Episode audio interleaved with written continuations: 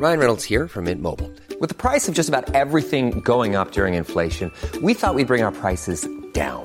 So to help us, we brought in a reverse auctioneer, which is apparently a thing.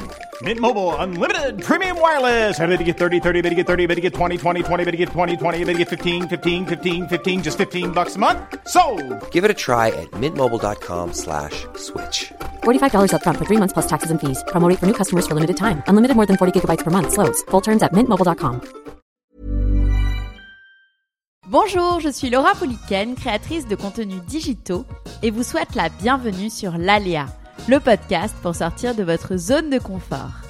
Chaque semaine, je vais à la rencontre d'une femme ou d'un homme qui a osé dans sa sphère personnelle ou professionnelle pour vous inspirer à faire de même. Ici, le contenu est bienveillant, rassurant et inspirant. Si vous aimez ce podcast, vous pouvez me soutenir en parlant de lui à un proche qui aurait besoin d'un coup de boost, mettre 5 étoiles ou un commentaire sur Apple Podcast ou iTunes. Vous pouvez aussi partager votre épisode préféré en story sur Instagram en mentionnant le compte lalea.media et par la même occasion découvrir la communauté d'audacieux autour du podcast.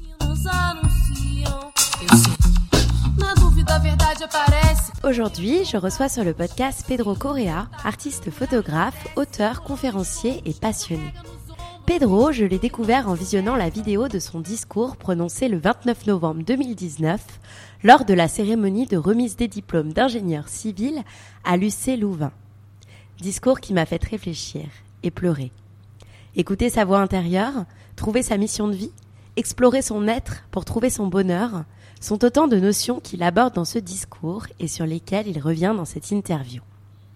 Ancien ingénieur ne se sentant pas à sa place, c'est à la mort de son père qu'il a le déclic pour changer de vie et se consacrer progressivement à sa passion. Ensemble, on parle de transgénérationnel, d'intuition, de voix intérieure et extérieure, de changement sociétal, de pouvoir du groupe, de militantisme dans le développement personnel, de préférer la joie au bonheur, d'éducation et de bien d'autres choses. Je retiens des dizaines de leçons de cet épisode, dont les suivantes. Changer de vie, de voie, d'entourage prend et demande du temps. Préférer la joie au bonheur, prendre note du degré de joie que l'on ressent lorsque l'on fait telle ou telle chose et s'en servir de boussole intérieure pour effectuer des changements. S'écouter soi et uniquement soi. Bonne écoute. Bonjour Pedro. Bonjour Laura. Je suis ravie de t'avoir euh, avec moi aujourd'hui sur le podcast à distance. Euh, ma première question, elle est très simple. J'ai l'habitude de la poser à mes invités. Comment tu vas? Ah, euh, je vais bien. C'est une question qu'on pose euh, souvent, mais qu'on répond rarement euh, honnêtement, ou on prend rarement le temps de, de vraiment la répondre. Euh, non, moi je vais bien. Je vais, je vais même très bien. Ouais. Oui, je, je suis assez, assez serein, confiant, excité par, par les projets, par tout ce qui arrive. Très heureux avec ma famille, Ouais. Mais il est- voilà, mon écriture et, et tout ça. Et, et ravi d'être euh, ici avec toi ce matin. Génial. Euh, certains artistes que j'ai reçus euh, pendant ou juste après le confinement me disaient qu'ils avaient vu leur art un petit peu, euh, enfin leur créativité un petit peu altérée pendant le Covid et le confinement. Est-ce que ça a été ton cas? Oui. Enfin, ça- oui, forcément, ça a été mon cas et à la fois mon cas est un peu particulier euh, parce que donc moi je, je, je donnais ce discours aux, aux jeunes diplômés fin 2019, donc vraiment au- quelques mois avant le, le- le confinement Mhm. et euh, qui est devenu viral euh, très très vite. Il a été vu des millions de fois. Et, euh, et suite à ça, la maison d'édition, l'Iconoclaste euh, à Paris, qui est une, très très belle et grande maison d'édition, m'a proposé d'écrire un livre qui, euh, coïncidence ou pas, était déjà en train était déjà dans, dans mes tiroirs en fait, euh, que j'avais commencé à écrire il y a deux ans auparavant. Et euh, ce qui fait que une fois que le Covid et, et le, confinement sont arrivés, autant toutes mes expositions ont été annulées, autant euh, du coup ça m'a vraiment donné beaucoup de, temps et de ça a tout libéré en fait pour écrire ce livre. Et donc c'est forcément oui, euh, il y a tout mon, horaire, ma planification, mes projets qui ont été chamboulés, mais euh, mais à la fois, je dois dire que exceptionnellement, ou en tout cas, je, je, me sens très, très chanceux d'avoir pu, avoir pu bénéficier de ce changement qui est en fait tombé à, point nommé et qui a permis en fait que ce livre sorte assez rapidement. J'ai eu du, de janvier à, juillet pour, pour l'écrire tranquillement. Ouais. Et aujourd'hui, du coup, comment tu te présenterais? Est-ce que tu dirais que tu es un photographe, un écrivain, un inspirateur C'est difficile. comment tu, tu, te décrirais? Ouais, pour tous, tous, tous les gens comme ça qui... Euh, euh, les slashers, les, je sais pas comment on appelle ça. Slashers, ouais, c'est pas mal utilisé. ouais. Mais c'est difficile du coup parce que on n'aime plus trop, enfin moi j'aime plus trop me définir par... Euh, en tout cas avant, je n'aimais pas trop me définir par ma, mon poste de travail. Maintenant, c'est difficile parce que ça embrasse tellement mes passions que que oui, je, je, peux dire que je suis à la fois artiste photographe, euh, auteur, conférencier euh, et père euh, de deux enfants, deux fils. ouais, je trouve que c'est déjà pas mal. Euh, comme toutes mes interviews, j'ai l'habitude de faire beaucoup de recherches sur mes invités en amont. Ah et tu dis à un moment dans une interview, et on va rentrer de toute façon euh, plus dans, dans, le vif du sujet, tu dis quand je me retrouve en face de quelqu'un énervé par mes idées au point d'en devenir agressif, je sais que c'est quelqu'un dans la souffrance qui est remué par ce qu'il entend. Et ensuite tu ajoutes donc par rapport à ton discours euh, que, tu, que tu as fait, euh, je ne peux que semer la graine et semer la discorde intérieure. Donc j'ai deux questions. Dans quelle mesure en fait les gens ont été dérangés, ont pu être dérangés à un moment parce que tu dis, parce que tu exposes comme idée, et on y, revient, on y reviendra aussi euh, tout au long de l'interview. Et qu'as-tu voulu dire par cette phrase, le fait de semer la graine et semer la discorde intérieure? Mmh Oui.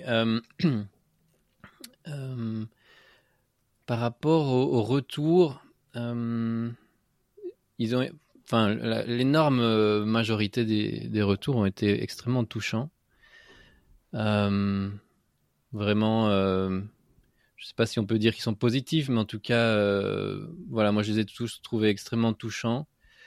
De, remerciements, beaucoup du fait de, se sentir moins seul il y avait vraiment cette idée du fait d'avoir dit quelque chose que, les gens attendaient, que les gens savaient. Donc, j'ai rien dit, de nouveau. Il y a, il y a, il y a ce, ce, il y a ce constat-là qui, euh, qui, moi, au début, m'a surpris, en fait, parce que je me suis dit, comment est-ce que c'est devenu tellement viral alors que je dis vraiment rien d'extraordinaire? De, mm. enfin, je dis juste que qu'il faudrait euh, commencer à se poser les bonnes questions lorsqu'on a un diplôme. Les, les, bonnes questions étant celles euh, qui, qui, a, qui, ont attrait à, la joie, au bonheur, à ce qui nous meut vraiment, euh, ce qui nous touche, ce qui nous passionne, plutôt qu'à euh, voilà où, est-ce que euh, je vais être payé le plus, où est-ce que je vais avoir la, meilleure voiture de société. c'est quelque chose qui moi me semblait assez universel, basique. Mm. Ouais, assez assez obvious, mm. élémentaire. Hum, mais, euh, mais et que du coup tout le monde euh, savait au fond de soi que c'était que c'était euh, quelque chose d'important mais mais qu'il était voilà que quelque part la société attendait d'être dit à voix haute quoi mmh. j'ai dit à ce moment-là quelque chose que beaucoup pensaient et qui n'osaient pas dire à, dire en public et le fait de l'avoir dit tel voilà à cet endroit-là non seulement en public mais carrément dans un un, un auditoire de, de Polytechnique. Euh, ça, ça, ça vraiment de réveiller beaucoup de conscience, je pense, qui, malgré le fait de savoir, euh, d'avoir euh, ce message en, elles, ils l'ont vraiment intégré. Ils se sont dit, en fait, euh, peut-être que je devrais euh, donner plus de place à, cette intuition que, j'ai en moi. et donc, pour revenir à, à, cette graine, je pense que cet éveil-là, par rapport à soi-même, par rapport à ses certitudes, à, ce que l'on veut faire dans la vie, ses passions, euh, sa voix intérieure, tout ce dont, je parle à ce moment-là, euh, qui sont des, des termes assez subtils, euh, c'est des choses qui prennent du temps, tu vois, il n'y a, a, pas de déclic soudain, il n'y a pas de changement comme ça qui puisse se faire du jour au lendemain. donc je pense que je ne peux que semer la graine de, ce doute ou, de, je crois que tu, tu dis que, que, je prononce le mot de, de la discorde. Oui. Je me rappelle plus d'avoir, euh, je me rappelle plus où ce que j'ai dit cette phrase-là. mais, euh, mais oui, ça, ça je pense que ça me ressemble. C'est, en tout cas semer euh, un questionnement, une remise en question, ouais, qui, qui, qui, te, qui te met du coup quelque part en inconfort parce que tu remets en question des choses qui ont été acquises et peut-être élémentaires pour toi pendant des, des, années, voire des générations. Mais euh, je pense que c'est important et presque nécessaire de remettre tout ça en question pour se retrouver soi-même. Euh, et comme, euh, comme anecdote, par rapport à ça, qui, illustre pas mal, j'ai eu, eu énormément de, de, commentaires de gens qui ont écouté le discours. et j'ai eu aussi quelques commentaires d'étudiants qui étaient dans la salle ce, ce soir-là. Donc qui étaient les premiers impliqués, les premiers visés. Et il y avait un, jeune étudiant, enfin, il, venait d'avoir son diplôme et il allait commencer à travailler euh, le lundi d'après. Il était déjà en, burn-out euh, avant même de commencer, tellement ça l'a angoissé ce poste. Mmh. Et il me dit, euh, ce soir-là, enfin, lui, il avait été là un peu, déjà, il était un peu dégoûté de, de, la vie qu'il attendait. donc ce diplôme-là, il, il, attendait pas vraiment avec enthousiasme et, et encore moins les discours qui allaient avec, tu vois. Hmm. Il s'attendait à un discours euh, classique. Euh. Bah, classique comme d'habitude, qui, continuiste, quoi, non Un discours qui, qui, va dans la continuation de tout ce qui a été fait là, qui le, réconforte dans leur choix, etc. Et moi, j'ai fait tout l'inverse. En fait, c'est au début de l'école que tu devrais, que aurais dû faire ce discours et pas à la fin. Je, ne suis pas sûr qu'on m'inviterait du coup. mais, mais donc, ce qu'il me disait, c'est que ce soir-là, il, déjà, il n'a pas dormi et il a vomi toute la nuit. Et, donc ça illustre bien cette question du fait de, remuer les entrailles, de remuer, euh, rien qu'avec des mots, remuer certaines certitudes, les remettre en question. Et, euh, et ce, cette personne, euh, maintenant, c'est deux ans plus tard, ben, il, est, photographe. et, il est très heureux et, et c'est pas facile, forcément, parce qu'il n'a pas fait ça du jour au lendemain. Donc, comme moi, il, a dû faire des aménagements, des pauses, revenir, euh, questionnement, des doutes, c'est tout un chemin qui commence. Hmm. Et pour comprendre, puisque tu es en effet passé donc euh, d'ingénieur à, artiste, euh, c'est une question que je pose à tous mes invités. Je sais qu'on doit beaucoup aussi te la poser sur les podcasts auxquels tu participes, mais je n'ai volontairement pas écouté les autres podcasts auxquels tu as participé. Mhm. quel enfant étais-tu pour comprendre aussi, bah voilà, quel genre de petit garçon tu étais et que faisaient tes parents Ouais, mon, père était euh, prof de littérature euh, française et espagnole, de là que, l'on ait euh, beaucoup voyagé en France. Donc moi, je, je, suis né à Madrid, mais je suis très vite, enfin on a tous très vite déménagé à Avignon. Donc j'ai appris l'espagnol, forcément mes parents sont, toute ma famille est en Espagne. Mais on a passé ces huit premières années à Avignon. Donc j'ai appris, j'étais très tôt bilingue avec l'accent du Sud que j'ai perdu depuis. Et, et puis on est retourné, euh, voilà, on a fait des allers-retours avec Madrid, puis on est arrivé à Bruxelles. Euh, et ma mère était, euh, était artiste. Et, lors de ma naissance, elle, était elle, commençait en fait les beaux-arts. Donc non seulement elle était artiste, mais elle était étudiante mmh. des beaux-arts. Ce qui, pour moi, est quelque chose d'encore plus, plus puissant, puisque c'est au moment où elle-même, elle est en train d'apprendre, d'absorber tout ça. Et donc moi j'ai grandi entre les livres euh, de mon père et, et les, expos, les, galeries, les musées euh, de ma mère où elle m'expliquait euh, les grands peintres, les, grands classiques. Et donc j'étais un enfant. pour moi cette ambiance-là, elle, m'allait super bien. Je sais que mon frère par exemple, lui était beaucoup plus extraverti, physique. il avait besoin de se dépenser autrement. Moi, le fait de d'être là entre des livres et des, peintures, euh, ça m'allait euh, comme un gant et, j'adorais. J'écrivais moi-même, je dessinais moi-même avec ma mère. J'écrivais beaucoup, j'adorais les rédactions à l'école. Tous les profs ont toujours dit que voilà qu'il fallait encourager ça. Euh, et puis le dessin, c'est ça que je trouve intéressant, c'est que voilà depuis toujours il y a eu cette fibre qui, qui, moi qui était naturelle en moi, qui était mmh. d'être dans la création, dans l'écriture et, et la création artistique. Et malgré tout, je suis devenu euh, ingénieur. Donc, j'ai fait Polytech, j'ai fait un doctorat en sciences appliquées. et donc ça fait une espèce de parenthèse dans ma vie, comme ça un peu artificielle, Mais- quand, quand je regarde après coup. Petit, tu savais que ce que tu voulais faire, tu exprimais des choses à tes parents? C'est difficile euh, d'exprimer. C'est ça qui, qui, pour moi, un peu euh, une critique. euh, c'est qu'on on n'écoute pas euh, assez les enfants et on, on ne leur parle pas assez clairement. Tu vois, euh, quand tu es, t'es enfant, tu as l'impression de rien comprendre au monde. Hmm. Et donc, tu prends le monde tel qu'il t'est présenté par les adultes. Et, euh, et, et donc, le monde que moi, je, je, je voyais autour de moi, c'était un monde où euh, ma mère était, ar- était artiste, mais où elle pouvait pas en vivre. Elle avait en tout cas, elle, décidé de ne pas en vivre. Elle, elle- elle faisait les beaux-arts, mais elle vendait pas, elle, elle s'occupait de nous. Et c'était euh, mon père qui avait un, un travail euh, plus sérieux, euh, qui, qui, qui ramenait l'argent. Et donc, moi, malgré le fait que j'avais toutes ces passions, je les voyais, ben, voilà, un peu comme ma mère, quelque chose que j'allais faire euh, pour m'amuser, pour euh, à, à côté. Mais il faudrait quand même que je trouve euh, un, un- un travail sérieux entre guillemets pour pour gagner de l'argent. Et, ce discours-là, mais il, il m'a été évidemment euh, souligné, renforcé au fil des années par mon père, par- même par ma mère aussi, euh, par, euh, par tout le monde, par les profs, euh, par les, les parents d'amis, euh, qui avaient tous des, euh, des, des- voilà, des postes assez classiques, etc. Et, et donc, vous euh, exprimer euh, des choses, c'est difficile, je sais pas. En tout cas, oui, moi, je passais tout mon temps à écrire, à dessiner, ça, c'était un Mhm. fait. Et si ma- mes parents avaient été euh, un peu euh, attentifs, ils, auraient vu que c'était ça ma, ma, ma vraie passion. Enfin, je, je pense, euh, et, et là, euh, j'ai aucune rancune, euh, et c'est pas du tout une critique. Ils- tout ce qu'ils ont fait et tout ce que les parents font Bien sûr. pour leurs enfants, ils le font par Bien amour.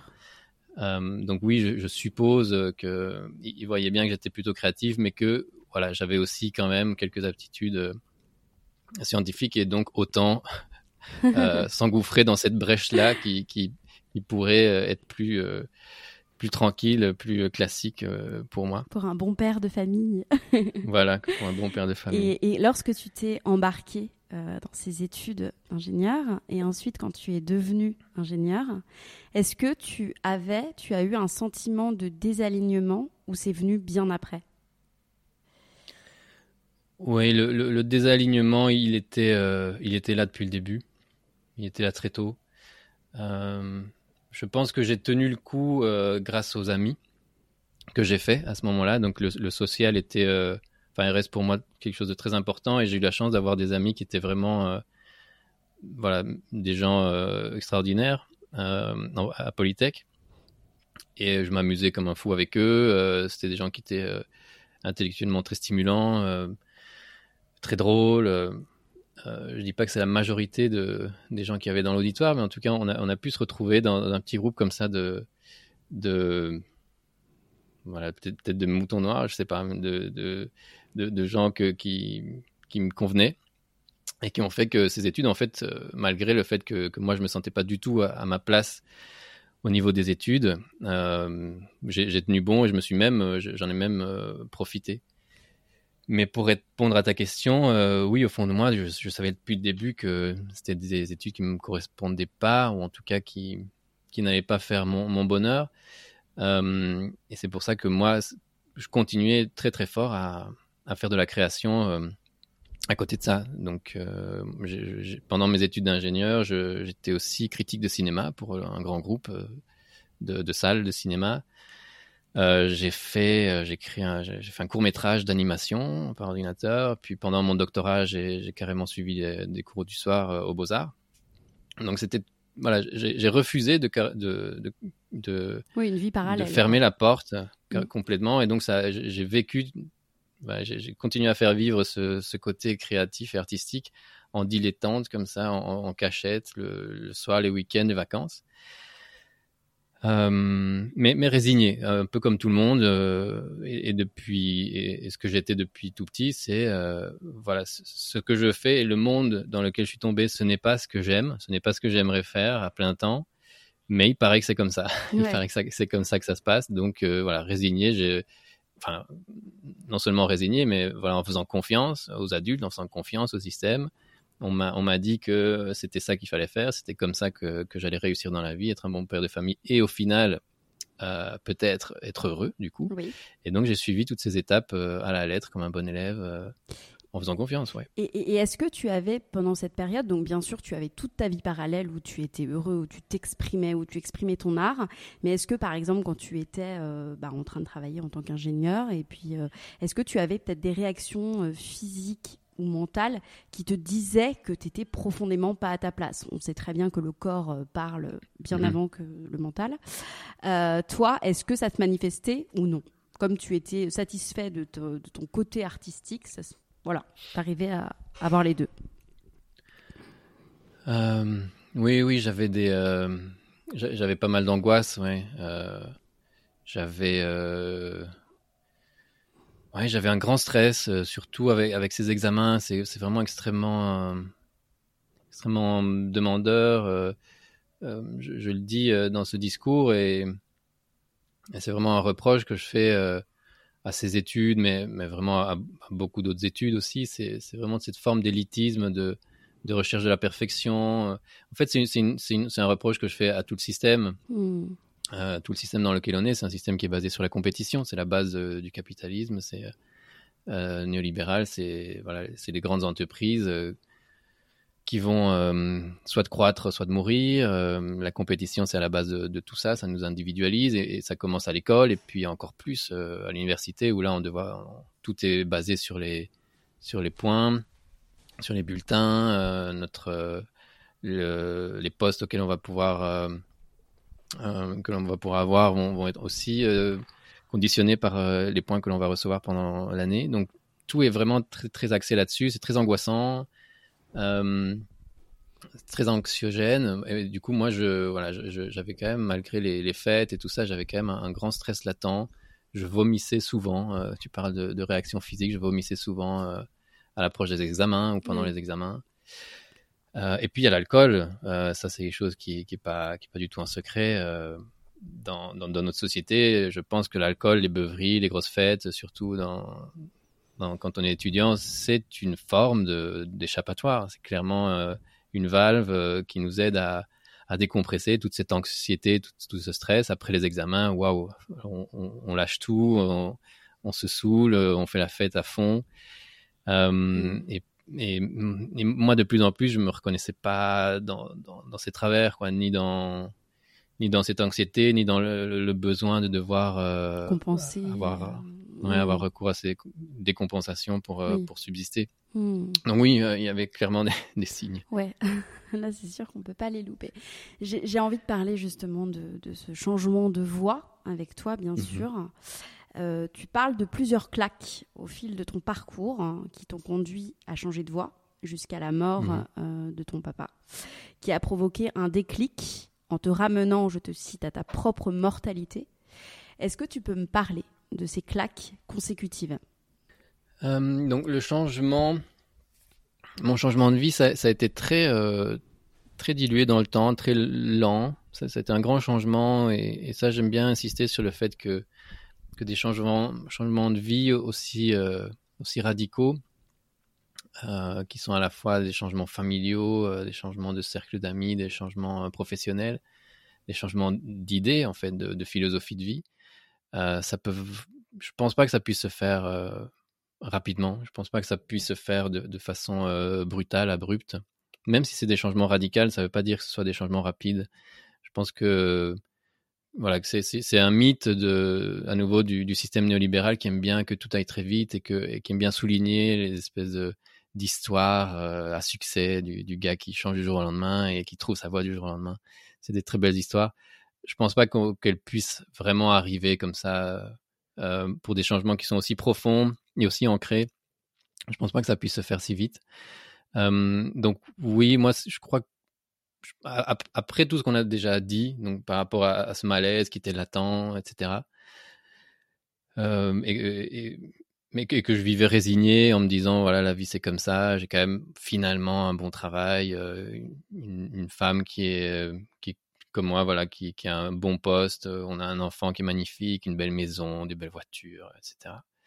il y a quand même eu ce, déclic euh, qui est en fait plus qu'un déclic, un événement clé, qui est celui de la mort de mon père.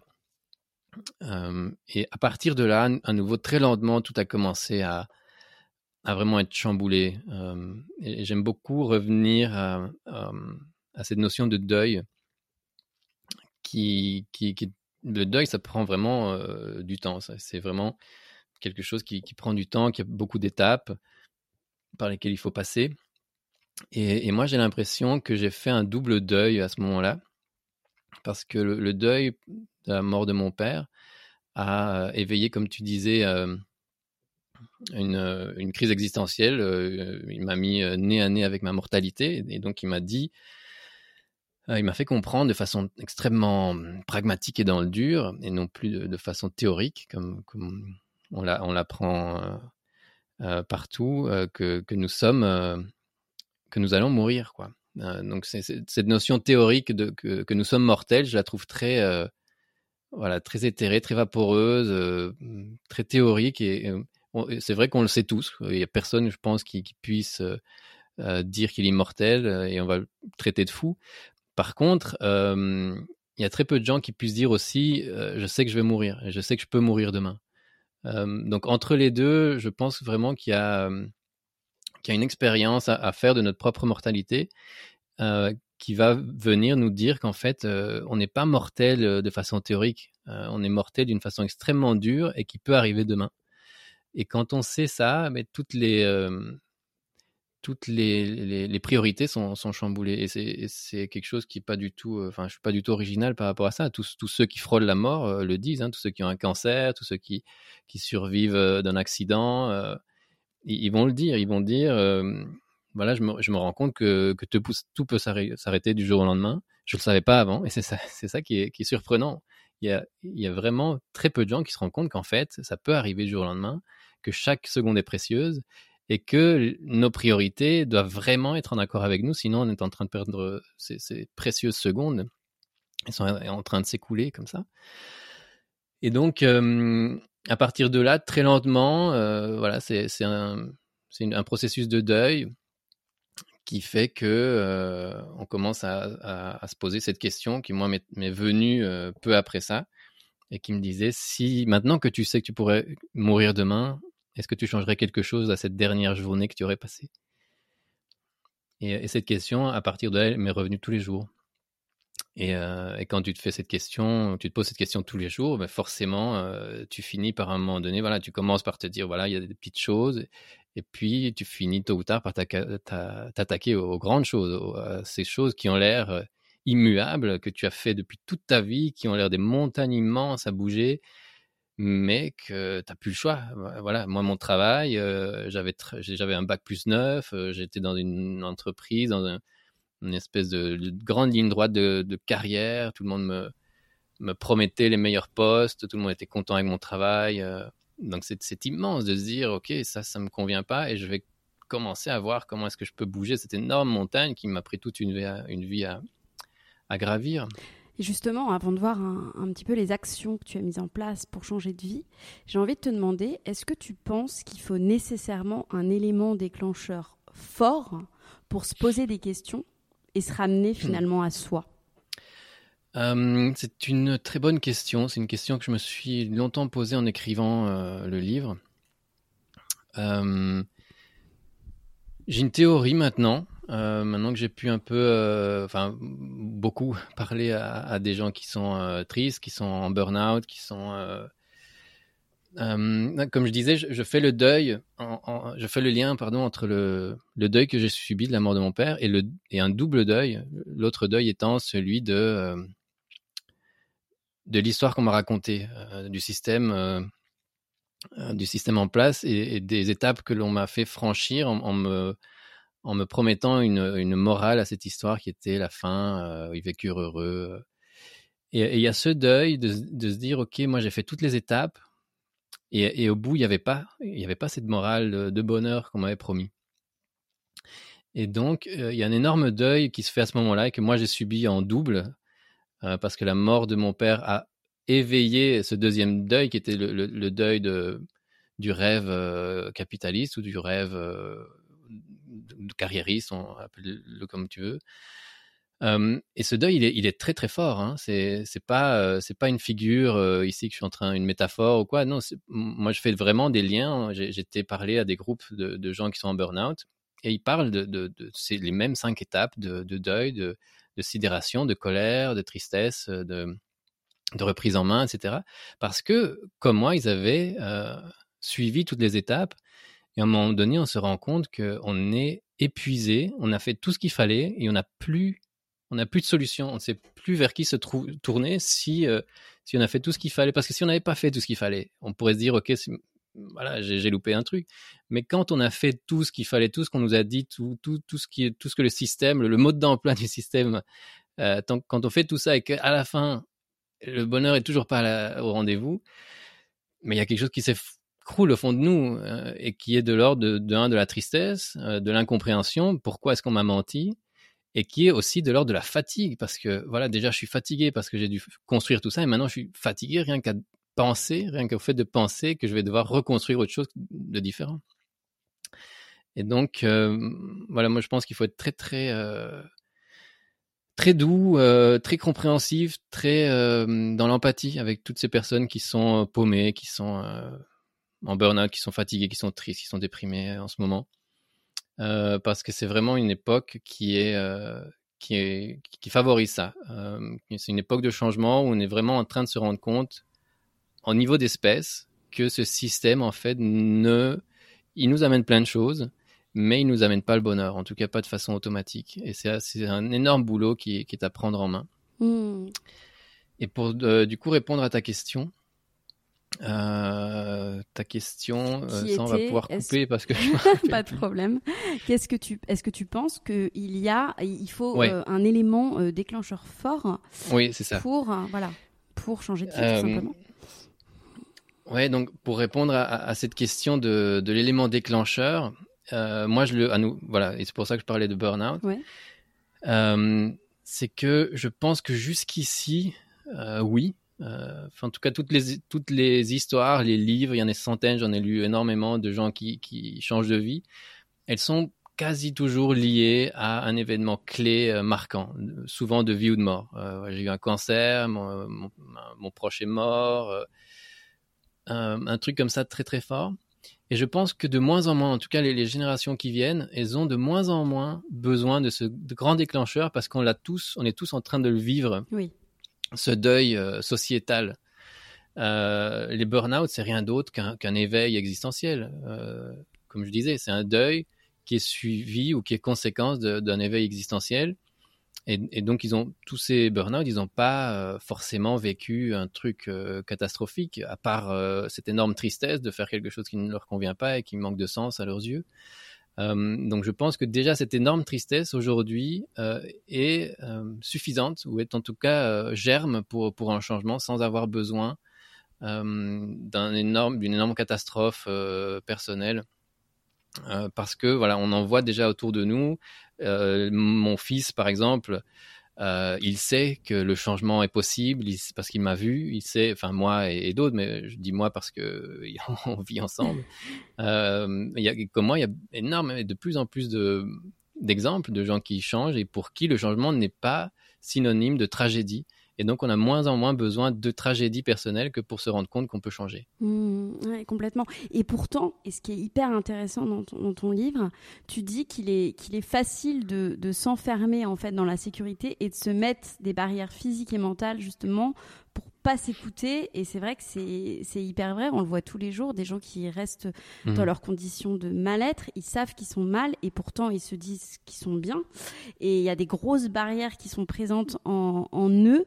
Euh, et vous, vous l'exprimez vraiment dans, votre, dans ton livre, tu l'exprimes pardon dans ton livre. Est-ce que tu peux développer ça que tu dois voir aussi autour de toi? Oui. Euh, donc, euh, comme je disais, ce, changement, ça a été vraiment un changement lent et, long, et, et, ça a éveillé toute une partie de moi qui était beaucoup plus intuitive, beaucoup plus dans le sensible, dans, l'invisible, dans le spirituel.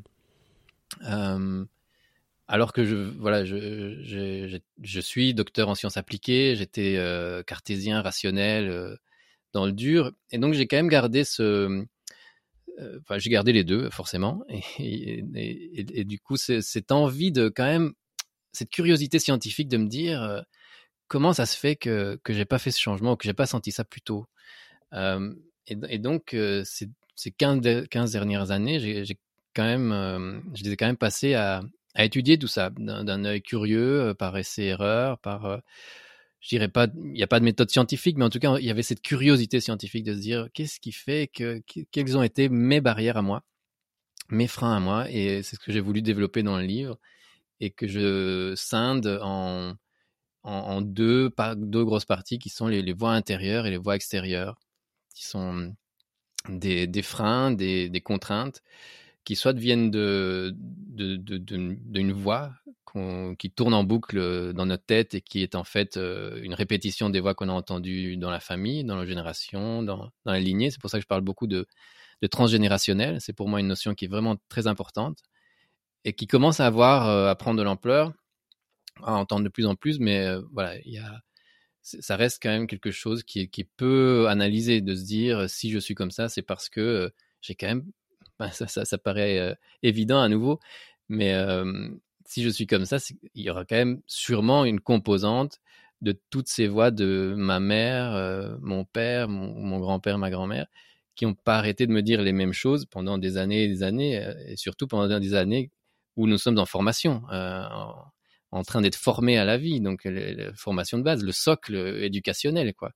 Donc forcément, ces voix intérieures, elles sont extrêmement fortes et en fait, euh, des gens, beaucoup de gens avant moi se sont rendus compte que, que ces voix-là, elles ne sont pas nous.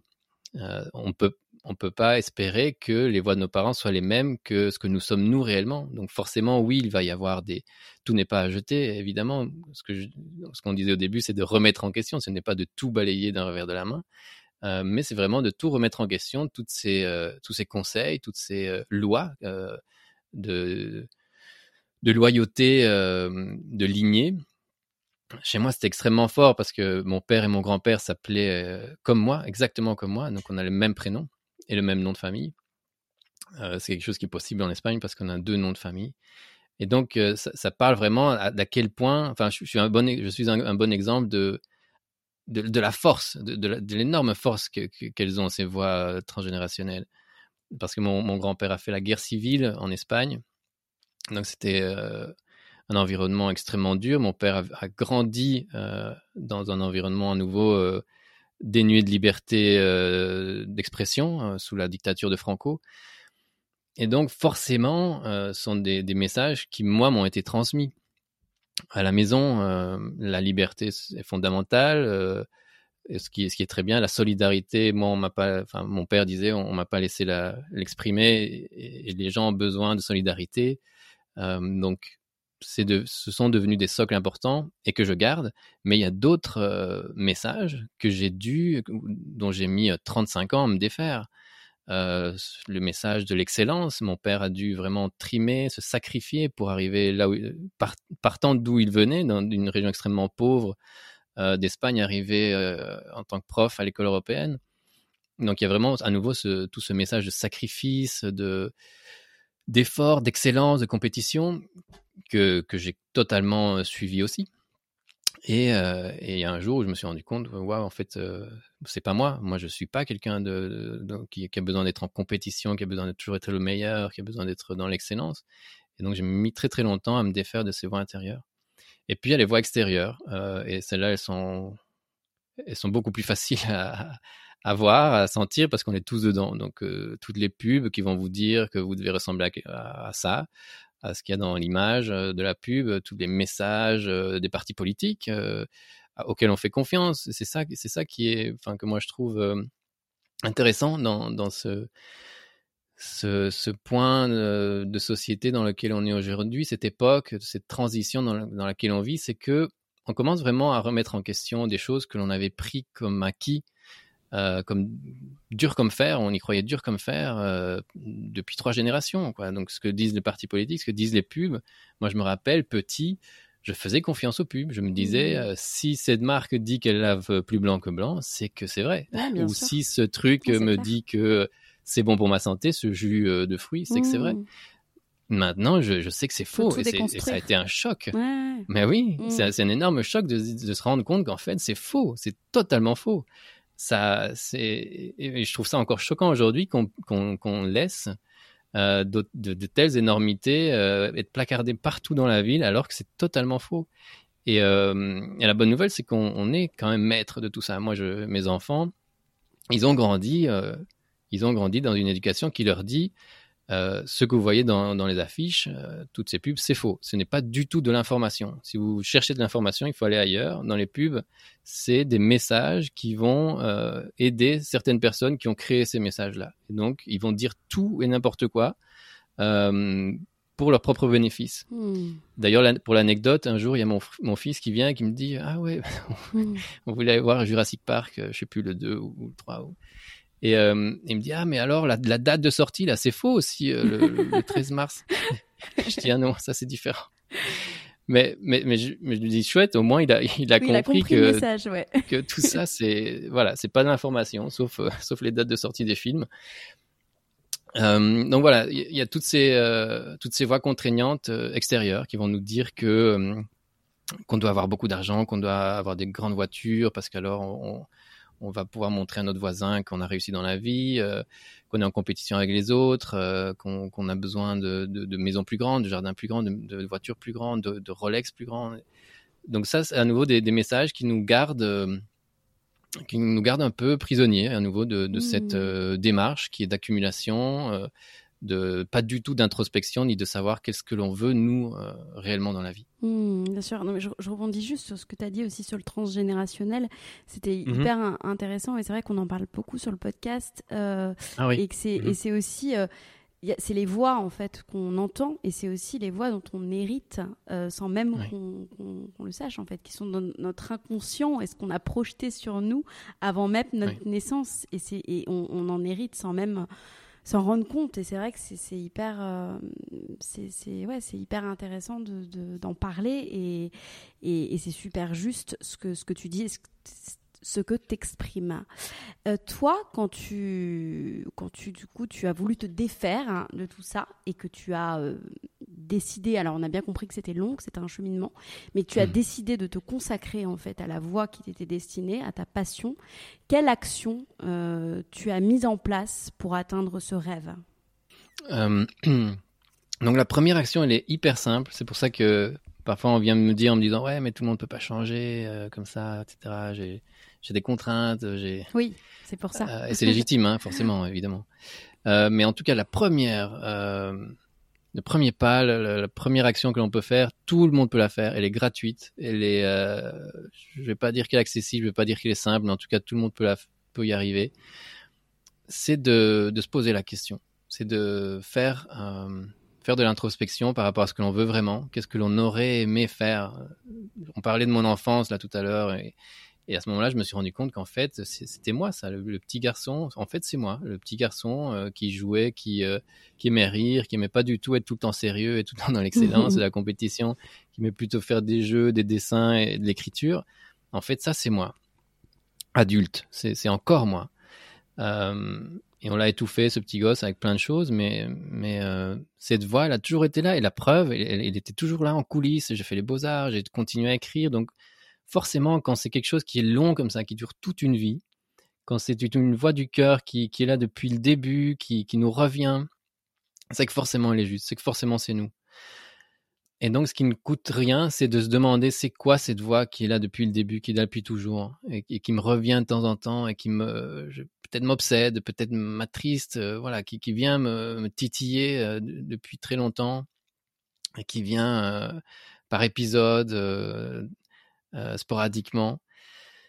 Euh, et, le deuxième pas qui ne coûte rien non plus, c'est de dire, OK, je vais la prendre au sérieux, cette voix, et comment est-ce que je peux faire pour lui faire une place dans ma vie? Euh, Quel plan je peux faire pour donner de la place à cette idée-là? Et c'est ce que j'ai commencé quand j'ai fait les beaux-arts. OK, c'était en soir, c'était des cours du soir. Euh, mais c'est possible, voilà. Hum, Pour moi, c'est en tout cas c'est possible. Je, pense que c'est accessible. C'était c'était c'est les beaux arts euh, de la ville de Bruxelles, donc c'est vraiment pas très cher. C'est c'est c'est public, etc. Euh, et, de fil en aiguille, j'ai commencé à donner de plus en plus de place à, cette voie-là dans, ma vie. Donc ça ne veut pas dire qu'il faut que ce soit rémunérateur, en tout cas pas dès le début, etc. C'est pour ça que je dis que tout le monde, euh, tout le monde a accès à ça à partir du moment où on va doucement, où on, fait les tests et on fait des, étapes qui ne coûtent pas grand-chose. Elles vont nous coûter en termes d'inconfort euh, parce que ça nous questionne. Euh, enfin, moi ces années-là, je me rappelle, c'était extrêmement inconfortable parce que je me dis est-ce que voilà qui je suis où je vais est-ce que je suis dans le bon est-ce que je suis dans le juste voilà c'est clairement des, moments de questionnement qui sont toujours inconfortables mais mais que tout le monde peut faire. Donc là ça coûte pas d'argent ça coûte pas d'investissement c'est vraiment commencer à donner une place de plus en plus importante à cette voix intérieure qui est en nous. Et jusqu'au jour où j'ai fait la première véritable étape où là c'était vraiment un, un premier pas dans le dur, un peu risqué, un peu euh, osé, euh, qui était le, ne pas de demander euh, un temps partiel. Donc ça, ça a été, ça, continue cette logique des petits pas et cette logique de donner de l'espace, de plus en plus d'espace et voir jusqu'où on peut aller avec cette place qu'on lui, qu'on lui laisse dans, dans, dans notre vie. Et, et c'est pour ça que j'aime beaucoup ce livre de Ken Robinson que je cite à la fin, dans la bibliographie de, mon livre, euh, livre de Ken Robinson qui s'appelle L'élément. J'aime beaucoup parce que c'est un, c'est un recueil de, de toutes ces personnes qui ont trouvé leur voie. Ce qu'il appelle lui l'élément, c'est, euh, c'est la conjonction de, de, nos capacités, de nos aptitudes et, euh, et, de, et de la joie. Quand on est dans un endroit où on est bon et en plus ça nous, ça nous donne de la joie, là on sent, sent plus le temps passer et là on sait qu'on est dans notre élément ou ce que d'autres appellent le flow on, en parle beaucoup ou l'ikigai. Et, euh, donc ma, technique euh, ou ma stratégie ça a été ok je, vais me situer dans cet élément là et je vais lui donner de plus en plus de place pour voir jusqu'où je peux aller. Et Ken Robinson dans son livre il dit euh, voilà il y a des gens il y a des personnes pour qui cet élément ne peut pas dépasser les soirées, les week-ends et les vacances. Et c'est très bien parce qu'au moins il existe dans, sa vie. Il y a des gens qui se disent, comme je vais pas pouvoir en vivre, comme euh, je vais pas pouvoir en faire autrement que dans mes week-ends et mes vacances, alors je le fais pas. Et alors ils se privent de, de, leur vraie voix qui est en eux et qui a vraiment besoin de s'exprimer. C'est vraiment pas une blague. C'est pour ça qu'ils sont venus sur Terre. et donc moi j'ai fait ce pari de me dire ok je vais voir jusqu'où je peux aller. Donc j'ai commencé petit à petit, puis j'ai demandé ce temps partiel donc, je travaillais plus que quatre jours semaine au lieu de cinq. En tant que chef de projet dans une grande multinationale, c'est, c'est pas anodin. Ça, a vraiment été un grand chamboulement. Ça n'a pas été bien accueilli. Heureusement, en Belgique, il y a une loi qui, oblige tout employeur à accepter ce genre de choses quand ça vient d'un, parent avec un enfant en bas âge. Donc, moi, j'ai utilisé, entre guillemets, le fait que j'avais un fils qui avait, à, ce moment-là, je crois qu'il avait 3 ou 4 ans pour dire que j'avais besoin d'un temps partiel. Euh, et non seulement il peut pas être refusé, mais en plus, euh, on doit garantir le poste. Ils, ne peuvent pas me virer. Euh, donc la Belgique, pour ça, est vraiment bien faite. et donc, malgré le fait qu'il y avait cette pression sociale qui m'empêchait, donc moi, j'allais mal vu. je disais au début que j'avais un plan de carrière, que mes supérieurs m'avaient promis des choses. Je savais que là, ça allait remettre tout ça en question et ça allait le mettre à mal, mais je me suis dit, ça vaut la peine c'est un risque à prendre. Et, euh, j'ai fait fi de, cette pression sociale et j'ai dit, voilà, j'ai quand même besoin de, ce 4-5e. Donc ça, ça a été mon premier, ma première étape. Et là, à partir de là, ça a fait boule de neige parce qu'à partir du moment où on met son cœur et son temps et son énergie dans, ce qui vient de nos tripes, euh, j'ai eu la chance que ça marche euh, assez rapidement. Au bout de combien de temps tu as réussi à en vivre, si on peut dire ça comme ça euh, forcément, ça a mis du temps. Moi, quand je dis que ça marche, ça veut pas dire que j'arrive à en vivre, mais ça, ça, veut dire que c'est euh, c'est encourageant, quoi. Que voilà, il y a des ventes. Que voilà, je sais que c'est pas un flop total. Oui. donc j'ai commencé, euh, par exemple, après ce 4-5e, j'ai fait j'ai fait ma première exposition de photos à Bruxelles. c'était un grand pas pour moi parce que voilà, c'était la première fois que je, je présentais. Il y, a plein d'étapes à, franchir pour pouvoir faire ça. Donc mon, projet devait quand même déjà commencer à être bien solide, etc. Euh, et donc à cette exposition, j'ai vendu, j'ai vendu des œuvres. Et donc forcément, les prix en tant que photographe débutant et, le volume, vu que j'avais fait qu'une expo sur l'année, forcément, c'était pas suffisant pour en vivre. Mm. Mais euh, ce qui est très très important, c'est que c'était suffisant pour que je continue à y croire. Si j'avais fait un flop, tout le monde m'avait dit c'est nul. et, euh, et voilà, euh, on peut y croire, on peut continuer à y croire. Je ne dis pas qu'il faut vraiment se fier rien qu'au au retour extérieur. Mais en tout cas, quand ça va dans ce sens-là, qu'on dit ah c'est intéressant, qu'il y a des gens qui qui achètent les œuvres et dont, des personnes qui étaient carrément dans, le monde de l'art. J'ai eu la chance que ce soit un, actionnaire d'une galerie euh, connu à Bruxelles qui achète ma, première œuvre et qui du coup me, présente euh, à cette galerie-là qui, m'a pris par la suite. Euh, voilà, ça faisait sens, ça, ok, je pouvais pas en vivre, mais en tout cas, voilà, c'était hyper encourageant, hyper excitant. Moi, j'étais sur un petit nuage, je, je revenais après mon week-end euh, d'exposition et de vente, j'arrivais dans mes bureaux à la banque. je peux te dire que je me sentais pas à ma place, quoi et donc voilà, ça, ça a pris de plus en plus de place. J'en ai, j'ai réussi à en vivre. je crois que donc si voilà, je, vais détailler le truc. J'ai demandé un 4 5 e Un an plus tard, j'ai demandé un mi-temps.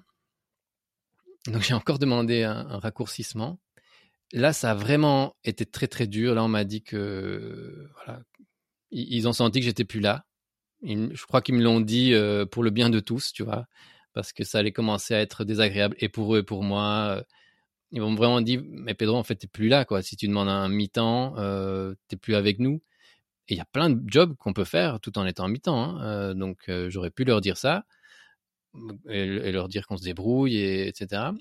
moi, j'ai préféré leur me dire qu'en fait, ouais, le, moment était venu. Et donc, c'est à ce moment-là que, que j'ai quitté après ça, j'ai continué à en vivre en étant un régime, à mon avis, qui est semblable à celui des intermittents du spectacle en France. Il y a un truc un peu semblable comme ça en, Belgique, qui est entre le chômage et le statut d'artiste, dont j'ai aussi bénéficié. et donc là, ça, j'ai gardé encore un an et demi. Et donc, je dirais, après deux ans et demi, trois ans, j'ai eu mon, mon premier mois comme ça où j'étais en positif. Et j'étais hyper content. Et donc, euh, depuis, euh, ça c'était il y a 8 ans, mais depuis, ça fait 8 ans que j'en vis et que j'en vis euh, voilà, tous les mois très, très bien. Ouais. Et, et, et, tu écris, je te cite, Le courage n'est pas l'absence de peur, mais avoir peur et agir quand même. Et dans ce podcast, on parle beaucoup de peur hein, mmh. liées aux prises de risques, aux sorties de zone de confort, au changement de vie. Est-ce que tu avais, toi, des peurs? Et est-ce que tu par exemple, est-ce que tu as pu, par exemple, avoir peur de ce qu'on allait penser de toi, peut-être euh, par rapport au statut social ou, d'autres peurs, en fait, euh, que tu as eues et puis peut-être que tu as encore hein? Ouais. Euh, les, peurs par rapport au statut social, pas trop. parce que j'avais toujours eu la chance ou la malchance d'être un peu à l'écart, comme je disais, un peu à l'écart, un peu différent des autres j'étais euh, dans les rangs de l'école, j'étais euh, j'étais un peu en avance. Après à l'UNIF, j'étais un peu l'ingénieur artiste, le truc euh, on ne croise pas tous les jours. Je faisais des films d'animation, des critiques de cinéma alors que j'étais en polytech. Donc voilà, je faisais de la musique aussi. J'avais vraiment l'habitude, voilà, le regard extérieur. J'ai eu la chance de, de pas trop m'arrêter là-dessus. Je crois que c'est ça aussi qui m'a aidé à, à demander ce 4-5e et ce mi-temps en me disant voilà, euh, j'ai l'habitude de, faire des choses que les autres font pas. Euh, donc pourquoi pas ça aussi, même si ça met en, péril les choses de base. Par contre, quelque chose qui était extrêmement dur pour moi, extrêmement difficile, euh, et, à nouveau on va parler du transgénérationnel, où j'en ai déjà parlé un peu par rapport à la, guerre civile de mon grand-père et tout ça, c'était la peur du manque. donc ça, c'était vraiment très dur. Quand on passe d'être employé qu'on a un beau salaire qui tombe tous les mois, plus un, un 14e mois, plus tout ça, et que du jour au lendemain, on se dit, voilà, euh, il n'y a plus rien qui est sûr. Euh, on a confiance et on sait que ça va arriver, euh, mais on ne sait pas quand, ni si ça va être tous les deux ou trois mois. Ça, ça c'était vraiment très très dur pour moi. Et donc j'ai dû faire un travail de transgénérationnel mais de, et de suivi psy plus classique pour parler de tout ça, pour voilà, le, vocaliser, le, sortir, le, euh, le nommer. Quoi. je, crois que c'est très important de nommer les choses et de se rendre compte, de se rendre compte que j'avais déjà un problème de, peur du manque. C'est déjà le, début de, pour pouvoir en le, traiter et en parler. donc ça, c'est quelque chose qui m'a poursuivi longtemps, le, passage du statut d'employé au statut d'indépendant. Même voilà, pour moi, être artiste, c'est être indépendant comme un autre. On vend des photos, on ne sait pas quand. on, on fait beaucoup d'investissements par rapport au networking, par rapport à, plein de choses. Et puis parfois ça tombe, parfois ça tombe pas.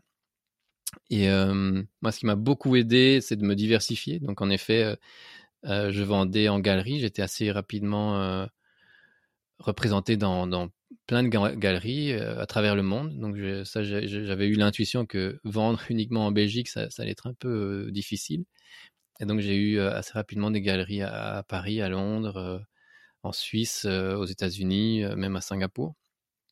Comme mais vraiment comme un travail de base d'indépendant, quoi, du gars qui monte, sa boîte et qui doit voir où, ça marche le mieux, etc. Donc vraiment un travail qui était à la fois artistique, créatif, mais aussi entrepreneurial. Et et puis, et puis assez rapidement, l'écriture aussi. Ouais. je faisais aussi des photos pour des architectes, donc plus en, commande. donc il y a des choses que je ne faisais pas parce que je m'interdisais parce que j'avais passé l'âge de, faire des compromis et que j'avais plus envie de faire, par exemple, des photos de mariage.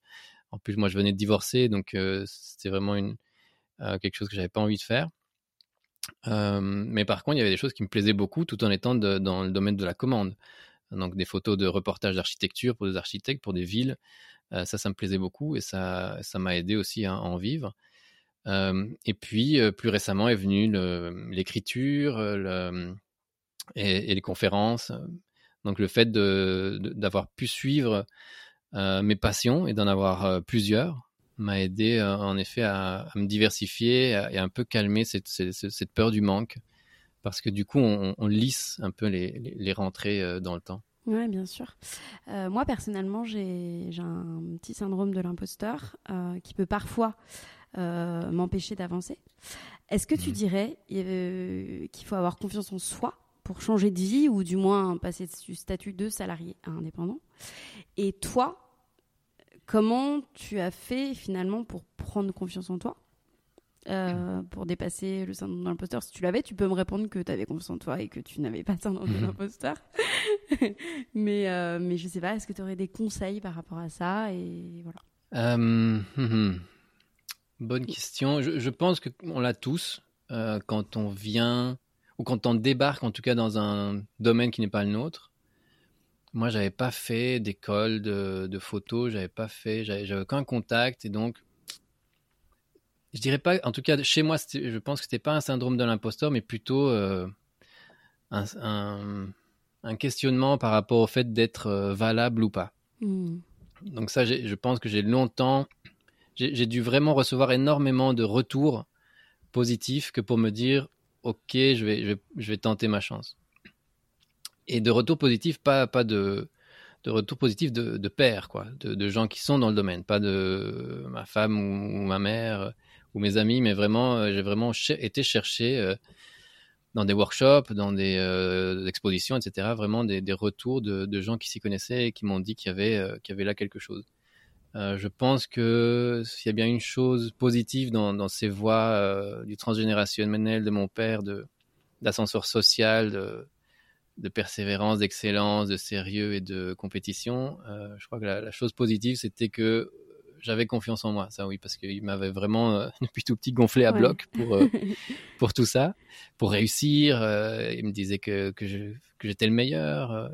D'ailleurs, c'est c'est pas toujours, il n'y a pas que du positif là. D'ailleurs, j'ai dû faire aussi beaucoup de séances de psy pour pour traiter le, le, cas inverse. J'avais, je voyais d'ailleurs récemment quelqu'un, Jerry Jerry Hyde, ah oui, qui est le qui a fait, euh, enfin qui va bientôt sortir un film euh, magnifique sur les, cercles de parole euh, entre hommes, qui est le compagnon de, de Mike. Oui, que j'ai reçu sur le podcast, exactement. ouais, ouais. et donc lui, m'a dit récemment que qu'on peut prendre ça comme une bénédiction, mais que c'est en fait hyper lourd à porter. Mm. qu'on te dise que tu es excellent depuis, depuis tout petit. il me disait, moi, on m'a dit, lui, on lui a dit qu'il valait rien depuis le début, depuis tout petit, que c'était un moins que rien, qu'il avait aucune valeur. Et donc, pour lui, dans la vie, tout était gagné d'avance, parce que dès qu'il faisait quelque chose, il prouvait déjà qu'il valait quelque chose, qu'il avait réussi dans la vie. Alors que moi, c'est l'inverse. Si on attendait de moi que je sois Premier ministre, prix Nobel, etc., ben, je ne peux que décevoir. Euh, donc voilà, il y, a un côté euh, comme ça assez anxiogène dont j'ai aussi dû me libérer, de me dire ok, euh, on va se calmer, je vais faire mon possible et, on verra bien. Mais le syndrome de l'imposteur, l'imposteur, hmm, je dirais pas. Je dirais que j'ai osé faire des choses que d'autres n'auraient pas osé, tout comme le fait voilà d'écrire un livre et de dire voilà du jour au lendemain je suis auteur alors que j'avais rien. Enfin, si j'avais écrit des critiques, j'étais aussi euh, chroniqueur pour des journaux en Belgique.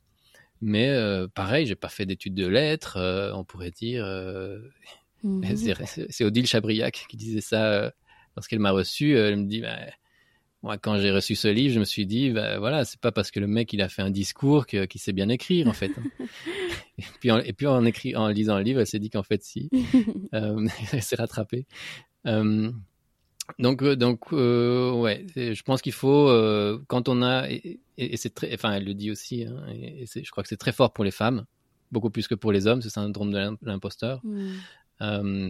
c'est malheureux, mais voilà, comme pour les transgénérationnels, c'est quelque chose qui vient de loin, de, dans notre passé. Les, sorcières, Odile en parle beaucoup, mais les sorcières, c'était des femmes qui, qui, parlaient haut et fort de leur, de leur qualité.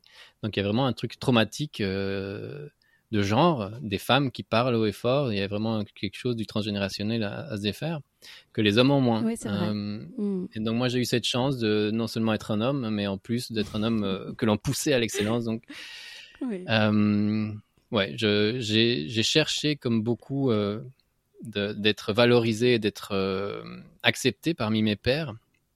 Mais le syndrome de l'imposteur, une fois que j'ai eu cette valorisation, il, n'était plus là. Oui, bien sûr.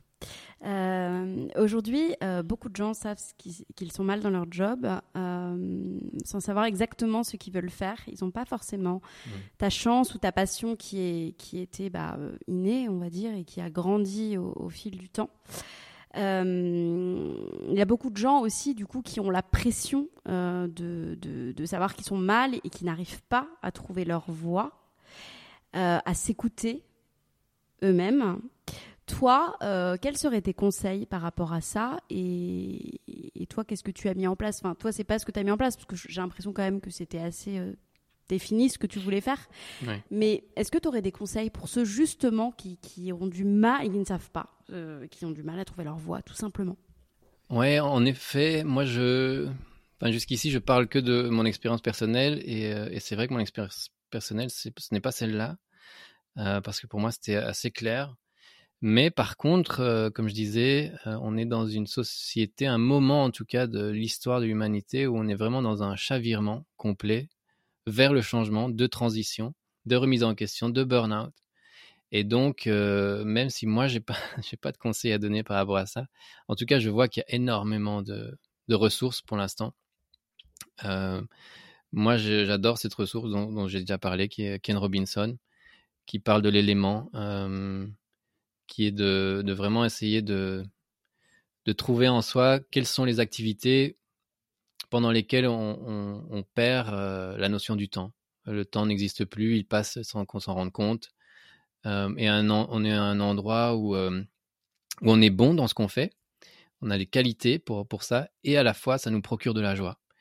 donc un contre-exemple, par, par exemple, ce serait de, c'est ce que moi j'avais dans la banque, où j'étais bon dans ce que je faisais. Donc j'étais très bon pour faire des PowerPoint et des, tableaux Excel et des réunions, des présentations. Parce que là-dedans, il y a tous des éléments que je suis et, que, et dans, où, je suis, tout ce qui est graphique, tout ce qui est présentation, orale, transmission de messages, etc., synthèse. J'étais très bon, mais ça ne me procurait pas de la joie. Et donc, ce que Ken Robinson dit, c'est qu'on a besoin des deux. Il faut être bon et que ça nous procure de la joie. Donc, je crois que ces trois éléments-là déjà euh, peuvent donner des pistes. Euh, ne pas voir le temps passer lorsqu'on est complètement dans quelque chose euh, qui nous submerge, qui attire toute notre attention, pour lequel on a des qualités et, qui nous procure de la joie. Ça, c'est des bons indices. et puis aussi, bah, à nouveau, ça, je, tape vraiment toujours sur le même clou, mais c'est vraiment de dire que c'est quelque chose qui prend du temps. Je pense qu'il y, a beaucoup de gens qui se disent qu'ils n'ont pas de passion parce qu'ils n'ont jamais pris vraiment le temps de, de, sortir la tête du guidon, comme on dit, et de se poser et de se dire, OK, si, si j'avais rien d'autre à faire, si, si vraiment je, je, pouvais choisir quelle serait l'activité que j'allais faire aujourd'hui, qu'est-ce que je ferais? Et, euh, et, ça met du temps, ouais. Surtout si on a, on a grandi dans un environnement qui n'était pas en, accord avec euh, qui, qui, nous sommes. Il y a peut-être euh, des gens qui sont ébénistes ou, ou maraîchers et qui ont grandi dans une famille de docteurs et pour eux ça va être extrêmement dur d'aller trouver ça vu qu'ils l'ont jamais vu. Et donc je, je, pense que, enfin un autre conseil du coup qui découle, ce serait de, de multiplier les expériences. Et c'est ce que j'essaye de faire avec mes enfants.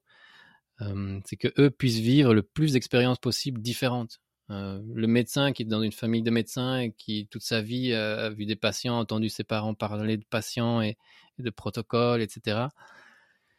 Hum, il aura peut-être juste pas eu la ces gens qui se disent qu'ils savent pas ce qu'ils aiment faire, peut-être qu'ils ont juste pas eu la chance de se frotter à, ce, domaine qu'ils adorent sans le savoir. Donc, c'est vraiment une, recherche de, de, domaine, en fait. Qu'est-ce que j'aime faire? Ben, Essayer, essayer la poterie, essayer l'ébénisterie, essayer le dessin, essayer l'écriture, essayer, euh, au contraire, peut-être la, la, comptabilité, je sais pas, il y a vraiment peut-être des choses qui euh, n'ont jamais été testées. J'allais mmh. justement te demander s'il faut mieux privilégier l'action à la réflexion quand on est comme ça en période de transition, cheminement. Mmh. Et tu as répondu, c'est l'action, c'est le test, c'est l'expérience et je suis d'accord avec toi sur ça. Euh, sur une vidéo TED, euh, tu, as, tu expliques euh, le pouvoir du groupe pour, pour, mhm. pour s'écouter.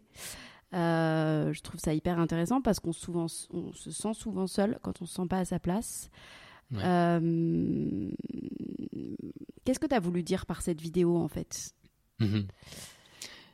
Ouais, c'est une vidéo qui me, qui, qui, me parle beaucoup. Pour moi, c'est vraiment on a parlé d'énormément de choses qui me tiennent très fort à cœur. Et ici, c'est vraiment la, dernière, euh, qui pour moi est basique dans, tout ce que je dis, dans, le message que je veux transmettre. Et c'est le fait de se rendre compte que nous sommes des millions dans, cet état de, transition. Euh, comme tu dis, euh, il y a énormément de gens qui aujourd'hui se sentent perdus et seuls.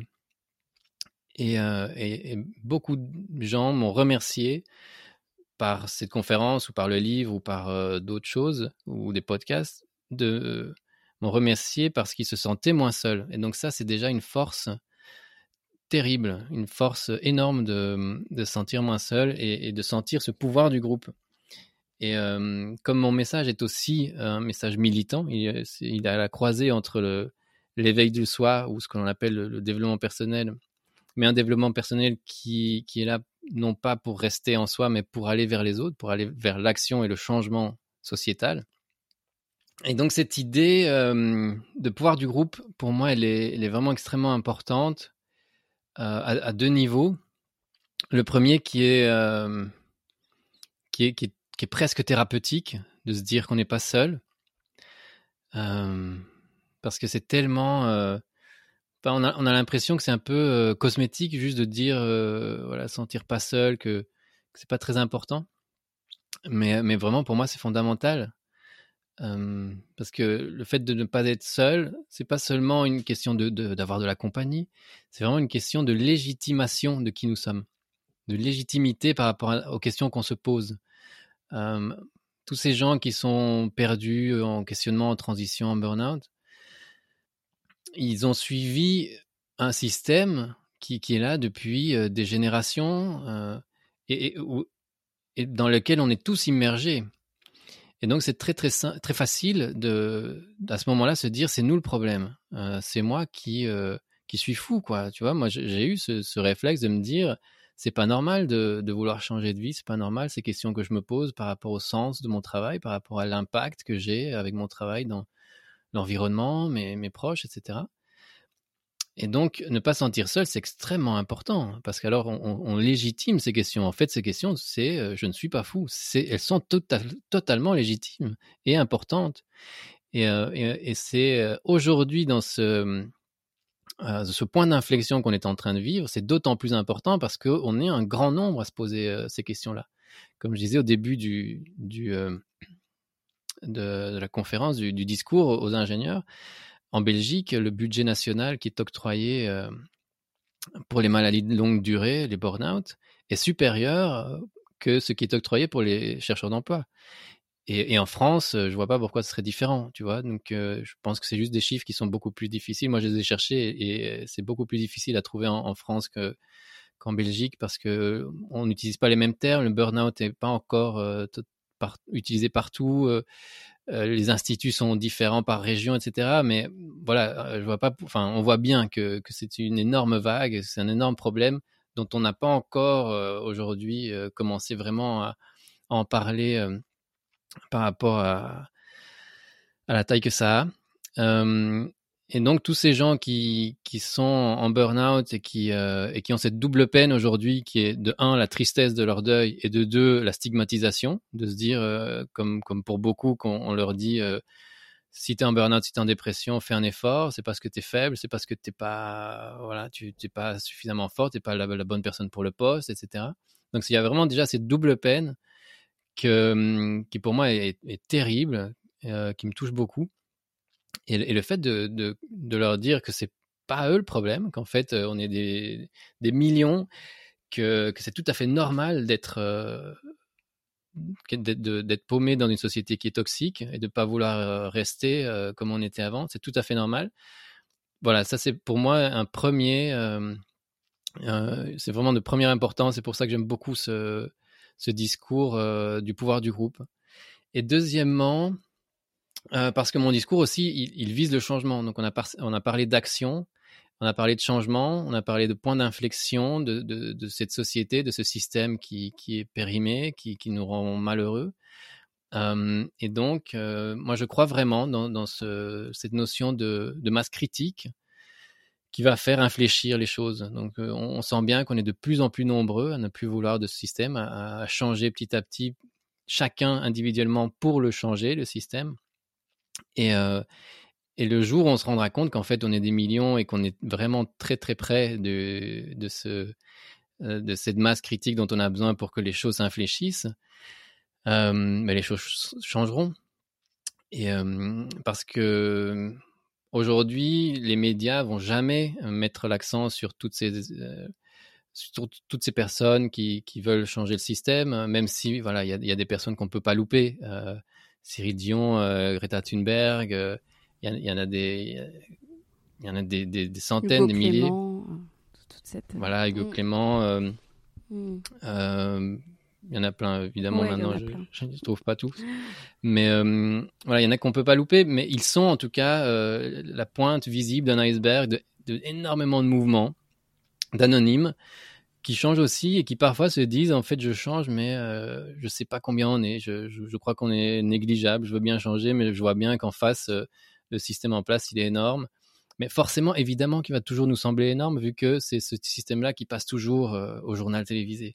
C'est toujours ça qu'on va voir euh, et des des exportations et du PIB et des retours en investment. C'est toujours ça qu'on va voir plutôt que des ads des des groupements locaux, des monnaies locales, euh, des, économies circulaires, euh, des manifestations euh, pour sauver des friches sauvages, etc. Mais voilà, pour moi, le pouvoir du groupe, il, est, il est terrifiant pour, pour le système. Et donc, on, je pense qu'on doit se faire visible nous-mêmes pour se rendre compte de combien on est. Hmm, complètement. Euh, dans, la question que je vais te poser, je me fais volontairement l'avocat du diable parce que j'ai envie d'avoir ton retour sur cette question et c'est justement un commentaire que j'ai vu sous cette vidéo qui te dit que c'est facile pour toi de et je m'inclus dedans, hein, je m'inclus dans plein de mmh. gens, je, je m'inclus que c'est facile pour toi de changer d'orientation car tu as fait des études, que tu es armé intellectuellement euh, mmh. et qu'il peut être beaucoup plus facile en fait de d'agir, de, se sortir de sa condition et de raisonner pour des personnes qui ont moins fait d'études. Et j'appuierai le, le, propos avec euh, des personnes dans mon entourage qui, c'est vrai, je, je vois, qui n'ont pas forcément fait euh, d'études et c'est vrai qu'ils sont un peu qui, sont un peu bloqués en fait, qui, qui, qui savent pas trop quoi faire pour, pour agir alors qu'ils sont malheureux. Toi, c'est quoi ton, mhm. ton sentiment par rapport à ça? Oui, c'est tout à fait légitime. C'est quelque chose qui, qui, revient souvent aussi et qui me touche beaucoup, vu, forcément, vu que mon, mon discours, il, il, se veut social et donc de changement social et donc d'inclure tout le monde. Mais, euh, mais c'est vrai que forcément, euh, ce système, il est, euh, il est injuste. Le système dans lequel on est, il est injuste. Donc forcément, il y a des gens pour qui ça va être plus facile que pour d'autres. Ceci dit, euh, j'ai plein de réponses par rapport à ça, vu que c'est une question qu'on me pose souvent. Ceci dit, euh, premièrement, il y, a, il y, a, plein de personnes qui me posent cette question euh, alors qu'ils ont les moyens. Euh, donc pour euh, une petite anecdote, c'est qu'on m'a invité dans un cercle très sélect, euh, très huppé en Belgique, où voilà, c'est un club où il y a les plus grandes fortunes de Belgique. Hein. Donc c'est des gens qui ont, qui sont, enfin je dirais millionnaires tous, sans, sans trop me, sans trop m'avancer. Et on m'a quand même posé la question à cet endroit-là. Oui, mais tout le monde n'a pas les moyens pour changer comme ça de vie la caissière, euh, est-ce qu'elle a les moyens? Mais c'est pas du tout une caissière qui me pose la question. Hein. C'est quelqu'un qui a un patrimoine, qui a tous les moyens qu'il veut. Et donc, je trouve que, euh, voilà, parfois, poser cette question-là, c'est un peu euh, dire, en fait, moi, j'ai peur du changement, j'ai peur de, manquer, même si j'ai les moyens. et donc, à ces personnes-là, je les inviterai juste à voilà, faire ce, ce cheminement intérieur, à, à voir euh, qu'est-ce qu'on peut faire, que, comment se, délivrer de, de ces peurs-là. Je crois que cette, question du changement, elle est très très fortement liée à cette question dont on a déjà parlé, qui, sont les peurs. Donc il y a ça d'une part, il y, a, beaucoup de personnes qui pensent ne pas avoir les moyens et qui en fait les ont. Euh, Moi-même, j'avais pas énormément de moyens, donc euh, si on parle uniquement de financier, j'ai beau avoir fait des, des hautes études, j'avais quand même, j'ai quand même pas travaillé super longtemps en tant qu'ingénieur. Hein. Moi, je suis resté trois ans dans une PME, plus trois ans dans cette multinationale, donc en tout et pour tout six ans, plus quatre ans de doctorat où j'étais chercheur et j'étais payé comme chercheur. Donc voilà, c'est pas, j'avais pas de patrimoine, ma, famille m'a pas pu m'aider. Donc j'avais pas des moyens mirobolants et pourtant je l'ai fait et, et, je dis ça parce que euh, pas pour dire que tout le monde euh, peut y arriver, mais en tout cas pour dire qu'on a souvent, qu'on surestime en tout cas souvent les moyens dont on a besoin pour être heureux. Et ça, c'est un passage aussi dans le livre de se dire euh, ce, slogan de, décroissance, il est vraiment très très juste. Plus de liens et moins de biens. Quand on fait le test, quand on fait le test de se délester de, tous les biens matériels dont on pensait euh, avoir besoin et donc finalement ne sont qu'accessoires, ne sont là que pour combler un manque d'assurance en soi, tu vois, de montrer qu'on a la plus grande bagnole, de montrer qu'on a le plus beau costume, la plus belle coupe de cheveux, etc. Quand on, quand nous-mêmes on est bien dans notre basket, on a fait le travail de d'introspection et qu'on est bien, qu'on a créé des liens avec des nouvelles personnes qui sont enrichissantes, on se rend compte qu'en fait on n'a pas besoin. Moi, je, je me rappelle euh, dans ma vie antérieure, euh, par antérieure à ma vie d'avant, quand j'étais euh, marié avec une grande maison dans la banlieue, etc. On changeait les meubles, euh, voilà, tous les ans. J'allais chez le coiffeur toutes les quelques semaines. On avait deux voitures, etc. À partir du moment où on se rend compte qu'on n'a pas besoin de tout ça, moi, j'avais, à un moment, j'avais plus besoin de combler tout ça parce qu'au lieu de ça, j'allais plutôt au cinéma, j'allais plutôt parler avec des amis et je me sentais tout aussi bien. J'avais plus besoin de combler ce manque. Et donc, euh, de un, il y a des gens, du coup, qui, ont les moyens et qui, posent cette question-là euh, pour d'autres, juste comme euh, une sorte de camouflage de leur propre peur. De deux, je pense qu'il y a des gens qui ont, qui ont les moyens, mais qui croient ne pas les avoir parce qu'ils surestiment leurs besoins en, en, termes de qualité de vie et de train de vie. Après, troisièmement, je dirais que que ceux qui ont les moyens, euh, autant le faire, du coup. Euh, si on a la chance, comme moi je l'ai eu, de, de, pouvoir faire ce changement, mais du coup, euh, je trouve qu'on a d'autant plus euh, ce. Je, je, veux, je, veux, forcer personne, mais en tout cas, j'invite d'autant plus à le faire, vu que on a le moyen, on a cette chance-là. Mais du coup, saisissons-la pour changer et pour aider et pour euh, donner cette envie à d'autres et pour, tu vois, voilà, c'est pas non plus pour, parce que parfois on pose cette question-là un peu comme comme une critique. Tu as les moyens et, pas d'autres. Ouais, C'était posé comme une critique d'ailleurs le commentaire. J'ai les moyens. Du coup, je l'ai fait.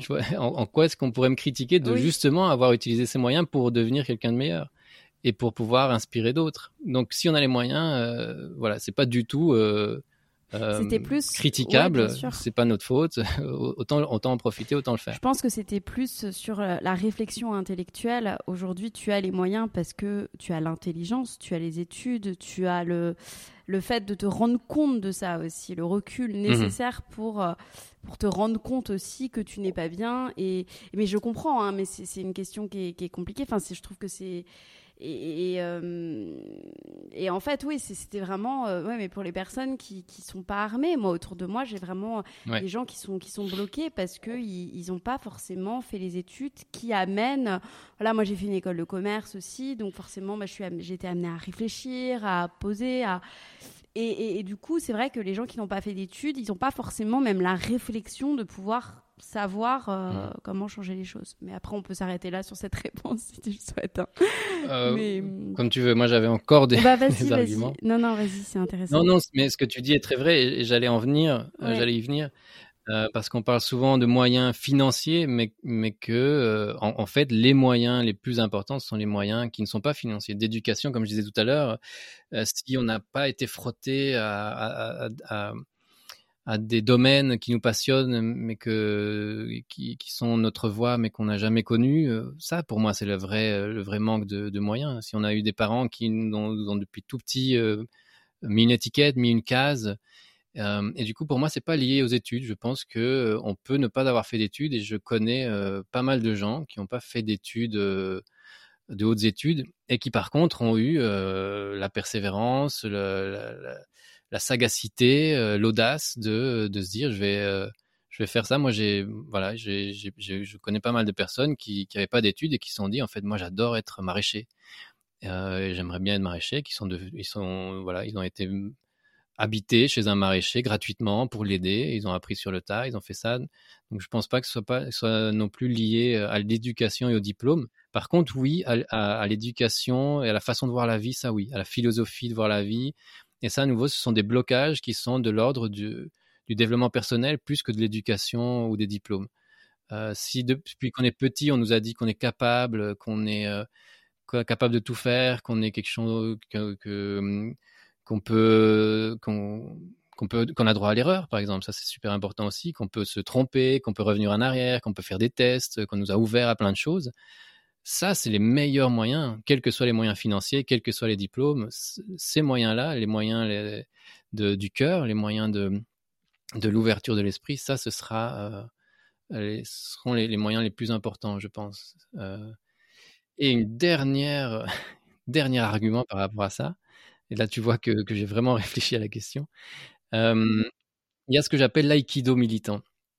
l'aïkido étant un, art martial qui utilise la force de l'adversaire. Euh, et donc, dans, ces cas-ci, pour des gens qui ont vraiment pas les moyens euh, financiers, mais qui ont quand même l'envie, euh, moi, je, pense que je leur dis, ou, qui, voilà, qui, sont dans une situation pour, qui pour eux est inextricable, qui est très difficile à changer, etc. Ils ont un, job qu'ils aiment pas, mais qui est alimentaire. moi, je leur parle vraiment de, de faire cet exercice de l'aïkido, c'est à savoir d'utiliser la force du système, de tout ce qu'ils ont pour l'instant pour changer, pour aller contre euh, le système ou en tout cas pour aller vers autre chose. Euh, moi, par exemple, ça a été utiliser cette loi belge qui, euh, qui me permet de prendre un, temps partiel et, que l'employeur ne, puisse pas refuser. Ça, pour moi, ça a été utiliser une force du système contre lui. L'employeur ne pouvait pas le refuser. J'avais une partie de ce temps partiel qui était qui étaient quand même payés, etc. J'avais des, des, aides. Le chômage, par exemple, le, chômage, pour moi, est quelque chose qui est vraiment totalement sous-estimé et sous-utilisé parce qu'il est stigmatisé. Euh, et, là, à nouveau, euh, voilà, utiliser le chômage, utiliser toutes les aides possibles. Euh, le système est injuste, mais le système, il a quand même aussi quand même quelques filets, surtout ici, heureusement, en, France, en Belgique, en Europe occidentale, on a quand même quelques filets qu'il faut vraiment surtout pas hésiter à utiliser. Euh, voilà, il y, a plein de choses que, que l'on n'ose pas utiliser parce que ce serait mal vu, il y a une pression sociale, c'est stigmatisant, etc. Moi, je dis vraiment utiliser tout ce qui est à votre euh, service. Ne changez pas de job trop tôt. Il y a des gens qui me disent, moi, je suis pas content dans mon job, mais euh, je peux pas changer comme ça du jour au lendemain. Mais non, ne changez pas du jour au lendemain parce que vous allez vous mettre en danger.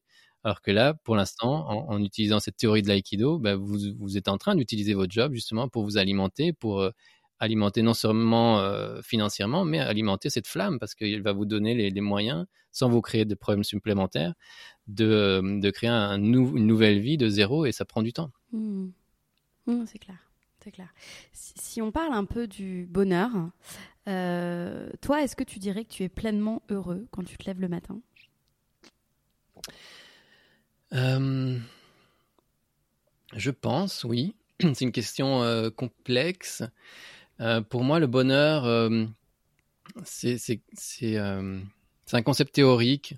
C'est quelque chose que l'on peut voir que dans le rétroviseur. C'est quelque chose qui est très difficile à, saisir dans l'instant. C'est quelque chose que, dont on se rend compte quand il est perdu, mais pas quand il est là. Je, trouve que la joie est beaucoup plus parlante. Elle est beaucoup plus. Moi, en tout cas, moi, je, suis beaucoup plus capable de, me rendre compte quand je suis en joie que, que j'en suis dans le bonheur. Euh, et je trouve la, joie qui est vraiment, on en parlait avec l'élément de Ken Robinson, euh, un élément euh, qui devrait être central. Il y a beaucoup de gens qui parlent de la recherche du bonheur et qui en font comme ça quelque chose d'assez anxiogène. Donc comme si on n'avait pas assez de problèmes, en plus on devrait en plus de tout ça chercher le bonheur et on est presque obligé de le trouver et en plus en faire des photos et les exposer sur nos réseaux sociaux pour montrer à tout le monde à quel point on est heureux. Euh, pour moi, le bonheur, c'est quelque chose que que l'on saura dire une fois qu'on est sur notre lit de mort. Euh, moi, je sais que euh, sur mon lit de mort, je pourrais regarder ma vie et dire si j'étais heureux ou pas en fonction de tout ce que j'ai fait. Par contre, la joie, ça c'est la boussole intérieure que, que j'écoute énormément et quand je me sens pas en joie en faisant quelque chose, j'en prends note. Je, je dis pas que je vais, voilà, je suis très mesuré par rapport à mes changements, mais en tout cas j'en prends note. Ok, ce truc-là ou ce job, à, l'époque, ce job ne me procure pas de joie. Et, c'est pour ça que je parle de, voix intérieure et de s'écouter, d'écouter cette voix intérieure, parce que cette voix intérieure, elle, est très, elle est très reliée à la joie. Et surtout si c'est dans, la durée, si c'est un job qui vous fait du mal tous les matins depuis des années, il faut vraiment prendre ça au sérieux. Et si c'est une activité qui depuis des années vous passionne et vous donne de la joie, alors ça aussi, il faut le prendre au sérieux. Mmh. Tu, tu, dis que le bonheur, ça se travaille. Ouais. Est-ce que tu peux m'expliquer ce que tu entends par là Mais oui, c'est euh, c'est vraiment tout ça. C'est vraiment se, ouais. se, dire que le bonheur, il tombe pas du ciel. Le bonheur, euh, on nous a toujours dit que ce serait euh, faire des franchir des caps, être en compétition, gagner toujours plus, et, et, puis on y arriverait, ou faire des enfants, ou être marié. C'est toujours des trucs extérieurs à nous en fait, euh, le bonheur, si, on, se soumet à tous ces dictats du bonheur, le bonheur, c'est prendre des photos de plats délicieux à, l'autre bout du monde ou quoi. Mais euh, on, va, être soumis à des, des, définitions du bonheur qui ne sont pas les nôtres, forcément. Et donc, le travail, se travailler, c'est cette, euh, cette maxime philosophique depuis la nuit des temps, connais-toi toi-même ce travail, c'est de se connaître soi-même pour voir quel est, que, qu'est-ce qui fait notre propre bonheur, qu'est-ce qui fait mon bonheur, qui je suis? Et pour, pour faire, pour savoir qu'est-ce qui fait mon propre bonheur, je dois d'abord savoir qui je suis. Mmh. Et donc ce travail, il est énorme, ça prend toute une vie. Moi, je l'ai commencé à 15 ans et j'ai commencé à enlever les pelures d'oignon de ce qu'il y avait euh, en moi. J'ai enlevé quelques voix extérieures, quelques voix intérieures. J'ai euh, mis le doigt sur certaines passions. J'ai euh, mis le doigt sur certaines blessures qui me rendent parfois irritable et du coup j'ai pu travailler ça. Donc c'est un travail énorme. C'est des psys, c'est des coachs, c'est des conversations avec des amis qui nous veulent du bien, bienveillantes, c'est des groupes de réflexion. C'est plein d'outils. C'est des podcasts. c'est des podcasts, absolument. C'est des livres, c'est des conférences. Ouais. C'est tout ce qui peut nous aider à nous éveiller, à nous sonder et à savoir, euh, à écouter cette boussole pour nous, pour nous mettre sur le bon chemin de la joie. Ouais, et, et est-ce que selon toi, tu penses du coup qu'il y a des gens qui sont aptes au bonheur ou au contraire d'autres qui ne le sont pas par manque de connaissance en fait de, de soi, tout simplement? Euh, ça c'est difficile, j'avais jamais pensé. Mais euh, en tout cas, il y a des, euh, il y a des discours très médicaux qui, qui, enfin, moi qui m'intéresse à ça. J'ai en tout cas souvent lu qu'il y a des personnes qui sont en effet plus, enfin comme pour tout, il y a des personnes qui sont plus favorisées que d'autres par rapport à ça. Donc oui, je pense qu'il y a des personnes qui sont plus favorisées que d'autres au niveau hormonal ou que sais-je, ou transgénérationnel ou euh, génétique pour se sentir en joie euh, plus facilement que d'autres. Euh, mais ce qui est certain, c'est qu'on a tous le pouvoir de, de sonder d'où ça vient, de d'essayer de, de, faire un mieux, de travailler, de faire ce travail de toute une vie. Euh, à mon avis, ce sera un travail de toute une vie pour tout le monde, mais pour certains, ce sera plus facile que pour d'autres. Mmh. Et, tu dois connaître aussi ce, courant, mais ça m'a fait penser en préparant cette interview. Euh, là, le nom m'échappe, mais en gros, c'est un livre qui est sorti et beaucoup de gens qui disent qu'on est dans une société qui, qui euh, en gros, dans une sorte de tyrannie du bonheur. Quand on regarde par exemple sur les réseaux sociaux, il y a beaucoup de gens qui mettent en valeur les clés du bonheur, ce qu'il faut faire pour être heureux, euh, leur propre bonheur. Ça touche tous les domaines de la vie, donc le sport, la santé, l'entrepreneuriat, et ça peut mettre une énorme pression et, enfin voilà, une sorte de tyrannie du bonheur où aujourd'hui il faut être heureux, sinon en gros on, on a raté sa vie quoi.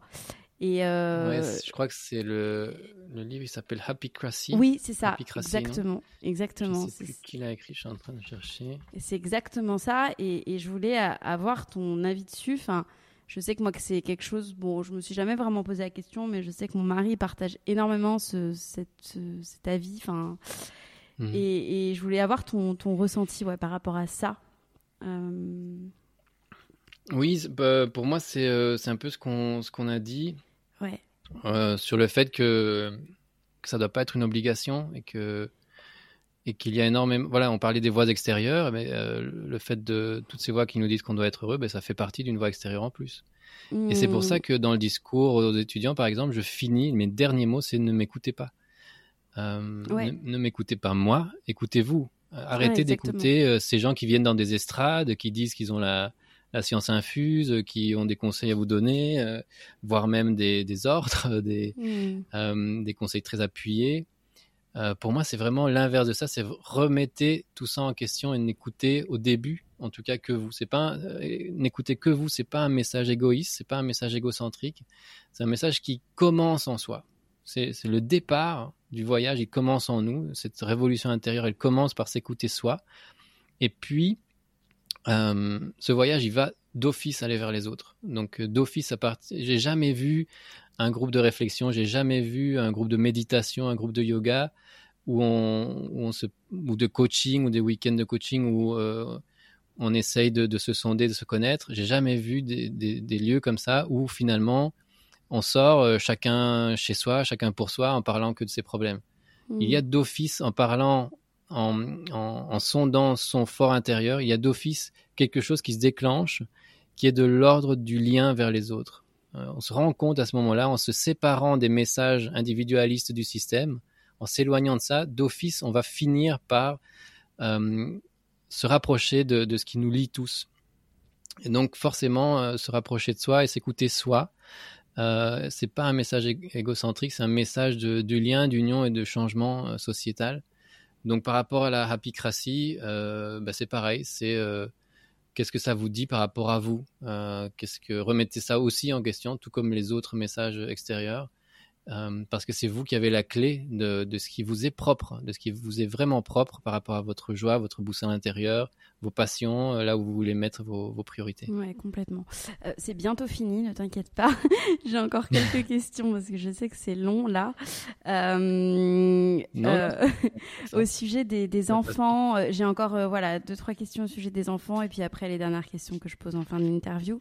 c'est un sujet qui m'intéresse particulièrement. On en a beaucoup parlé bien sûr dans l'interview déjà, mais, mais en tant que jeune maman, voilà, c'est vraiment des questions que je me pose tout le temps au sujet de l'éducation, mmh. euh, au sujet de.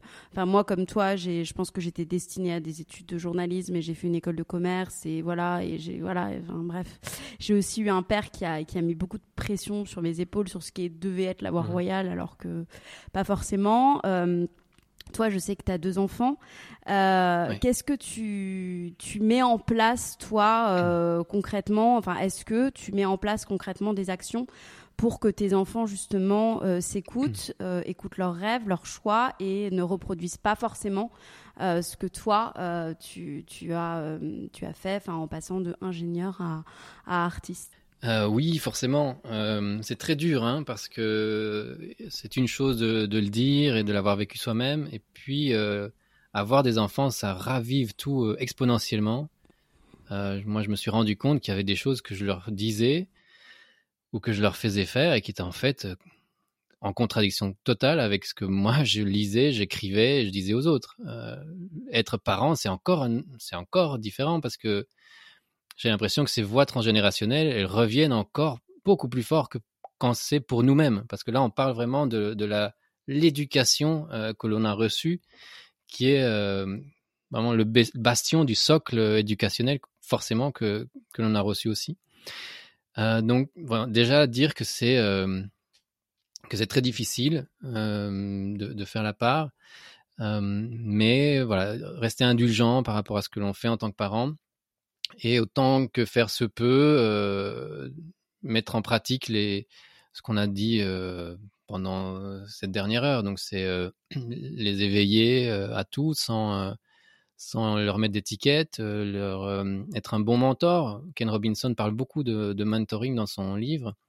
Et, les, parents devraient être tous à la base les, premiers, les meilleurs mentors. Et un mentor, c'est quoi? C'est quelqu'un qui est surtout à l'écoute. On, on pense souvent que être un parent, c'est donner des conseils et dire des choses. En fait, c'est surtout être à l'écoute et de voir cet enfant, si je le, je l'éveille et je, le, je, lui, je lui fais faire plein d'expériences différentes, c'est à quoi qu'il réagit le mieux, c'est quoi qu'il préfère, c'est quoi qu'il aime? Euh, c'est le prémunir face à, toutes ces menaces du système en place, qui ne sont pas celles que, l'on pense a priori, mais c'est les menaces, par exemple, de la publicité, de ces voies extérieures. C'est le prémunir face à ces voies extérieures, du luxe, de l'ostentatoire, de l'accumulation, de la compétition. Leur dire que la pub, c'est pas du tout d'information, par exemple. Euh, euh, les ouvrir à, l'amour, à la bienveillance, au sentiment, tout ce qui n'est pas euh, enseigné à l'école.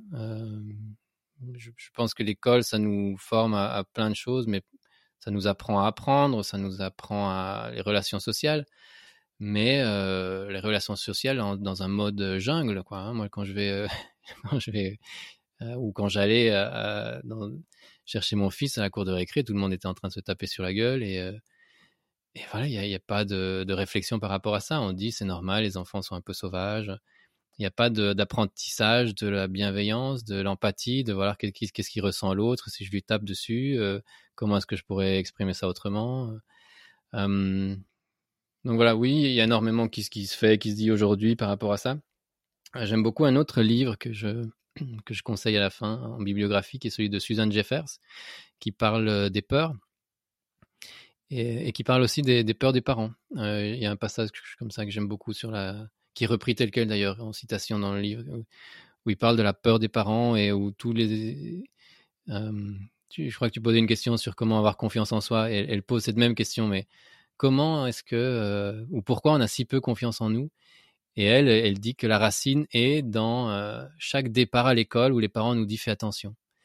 Elle dit que c'est super, euh, c'est très, euh, c'est très mauvais pour l'estime de soi d'un enfant de partir chaque matin à l'école en, en, entendant, en écoutant ses, ses parents qui lui disent fais bien attention à tout, fais bien attention. Répétez tous les jours, tous les jours les uns après les autres fais attention, dans la tête de l'enfant, ça veut dire en fait, il y a plein de dangers. Quoi. Si je dois faire attention, ça veut dire qu'il y a plein de dangers là-dehors et que je dois faire gaffe. Non seulement qu'il y a plein de dangers, mais qu'en plus, mon père et ma mère ont l'air, ont l'impression de me dire que je suis pas capable de les surmonter ces dangers, tu vois. Si on me dit fais attention, euh, c'est que euh, peut-être que je suis pas capable. Et donc moi, je, à mes enfants, je leur dis euh, prends des risques. Au lieu de faire attention, c'est prends des risques. parce que c'est l'inverse, c'est le, le, message inverse. Si je lui dis prends des risques, ça veut dire que le monde n'est pas rempli de dangers. Il est tellement pas rempli de dangers qu'en fait, on peut se permettre de, prendre certains risques. On, est, on sera capable de, de, de, les mettre à profit, de les surmonter et d'en faire quelque chose de bien. Mais c'est dur. Et, les mamans et les papas, quand je dis ça, elles sont un peu effrayées. Ouais, c'est, mais en fait, mmh mais en fait, je, je, je, peux me permettre de. Enfin, je, dis, je dirais pas ça si mon fils était à Gaza ou euh, tu vois. Je, mmh. peux me permettre de lui dire ça parce que j'ai la chance de vivre dans un environnement, enfin la chance ou la malchance d'être dans un environnement qui est euh, sursécurisé. Euh, dans n'importe quelle école en France ou en Belgique, le gosse, il a extrêmement peu de risques de, de quoi que ce soit. Il va tout est voilà clôturé. Il y a 36 surveillants donc, quand je lui dis prendre des risques, euh, voilà, je, sais que l'école, euh, elle va pas le laisser sortir devant une autoroute. Donc, les risques, ils sont, ils sont mesurés. Voilà, il y a toujours cette mesure qui, est là. Mais dans, certains environnements, euh, je pense que c'est vraiment euh, important de, de, renforcer cette confiance de, l'enfant en lui disant qu'il qu sera capable de, surmonter les problèmes éventuels. Mmh, ok. Toi, ta reconnexion à, toi, quel euh, bouleversement ça a amené d'un point de vue euh, familial? Enfin, je sais pas, tes parents, comment ils ont réagi? Ton ex-femme, comment elle a réagi? Tes enfants, bon, ils étaient peut-être un petit peu petits, comment ils ont réagi? Enfin, pour comprendre un peu bah, l'impact aussi de reconnexion à soi et d'écoute de soi totale. Est-ce qu'il y a eu des, des, répercussions sur le point de vue perso ou juste ou au contraire des, super euh, réactions et des, personnes qui, qui t'ont admiré quoi, qui ont eu envie de faire comme toi et qui comment ça s'est passé? Mais oui, forcément quand on on change euh, de vie, euh, il y a d'office des impacts à tous les niveaux. Mm. Donc oui, moi je me suis rendu compte à un moment donné que que ma vie familiale n'était pas n'était pas aligné avec qui j'étais en train de devenir, en, tout cas avec la personne que j'étais réellement. Mm. Donc forcément, euh, ça a posé des problèmes. J'ai, euh, après quelques années, euh, on a divorcé. Il y a, il y a, eu une garde alternée de l'enfant. Puis j'ai rencontré quelqu'un avec qui je suis depuis 9 ans, qui était totalement aligné avec qui j'étais. Donc on fait ce chemin ensemble et c'est génial.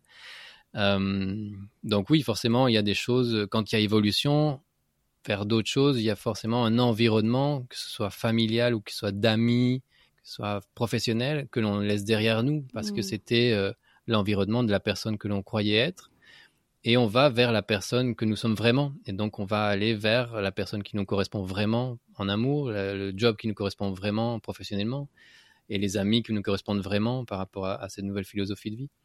Euh, donc oui, il y a eu des chamboulements. Il y a, voilà, euh, le, plus dur forcément, ça a été euh, au niveau familial. ça a été, je, le raconte dans le livre, le, choix le plus difficile de tous, de me dire qu'est-ce que je suis en train de faire subir à mon fils, quoi.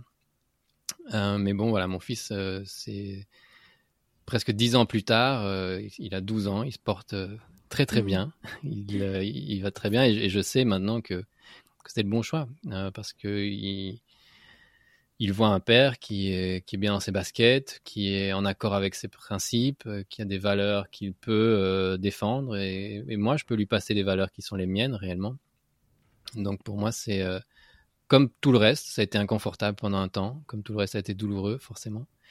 mais je pense qu'il faut vraiment pas s'attarder ou s'arrêter à, à cette douleur de la recherche, euh, cette douleur qui, je pense, est très difficile de dissocier euh, à la recherche de, et la quête de soi, mais qui, euh, qui est un obstacle qu'on peut tous franchir et qui est, qui est une invitation à, à aller vers un mieux. Hmm.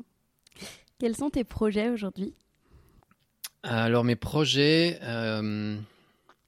j'en ai pas mal. Et ils, sont, ils sont super excitants. J'ai euh, là, on est à un point où je pense les galeries vont commencer à rouvrir. Donc, il y a, des projets d'expo qui commencent.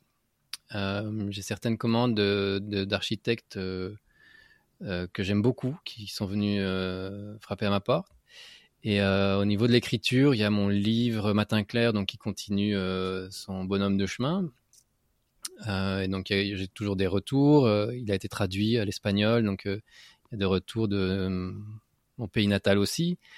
Euh, il va sortir en poche. Il a déjà été racheté pour euh, une sortie euh, au printemps de l'année prochaine. Donc voilà, Matin Clair a vraiment débloqué quelque chose là qui moi me fascine et que j'adore, qui est celui de, de devenir un canal de, ce message qui, qui, qui parle à beaucoup de monde, qui Mhm. aide beaucoup de monde. Et donc, moi, ça me conforte dans le fait de continuer. Et donc, il y a des, euh, des conférences qui se mettent en place aussi. Il y a tout un cycle de conférences qui, euh, qui est en train de se créer. À côté de ça, j'ai continué à écrire. Donc là, je suis, euh, j'ai déjà écrit presque 250 ou 300 pages de, d'autres choses, Génial. qui est une fiction. Donc c'est, c'est tout ce qui me touche, tout ce qui me m'attire, tout ce qui me parle, mais c'est venu à moi sous forme de fiction. Ok. Euh, donc il y a ça, et puis euh, voilà, il y a un autre projet, mais ça je gardes peux pas encore en parler, Ok. qui est très, enfin m'excite beaucoup aussi. Merci infiniment, Pedro. On va finir par les petites questions que je pose toujours en fin, en fin d'interview. L'idée, c'est Oui. d'y répondre euh, assez rapidement. Euh, les questions que l'on te pose le plus, que ce soit sur tes réseaux sociaux, dans tes conférences. euh, Euh, que l'on me pose le plus, c'est ouais, comment vaincre ses peurs. hmm.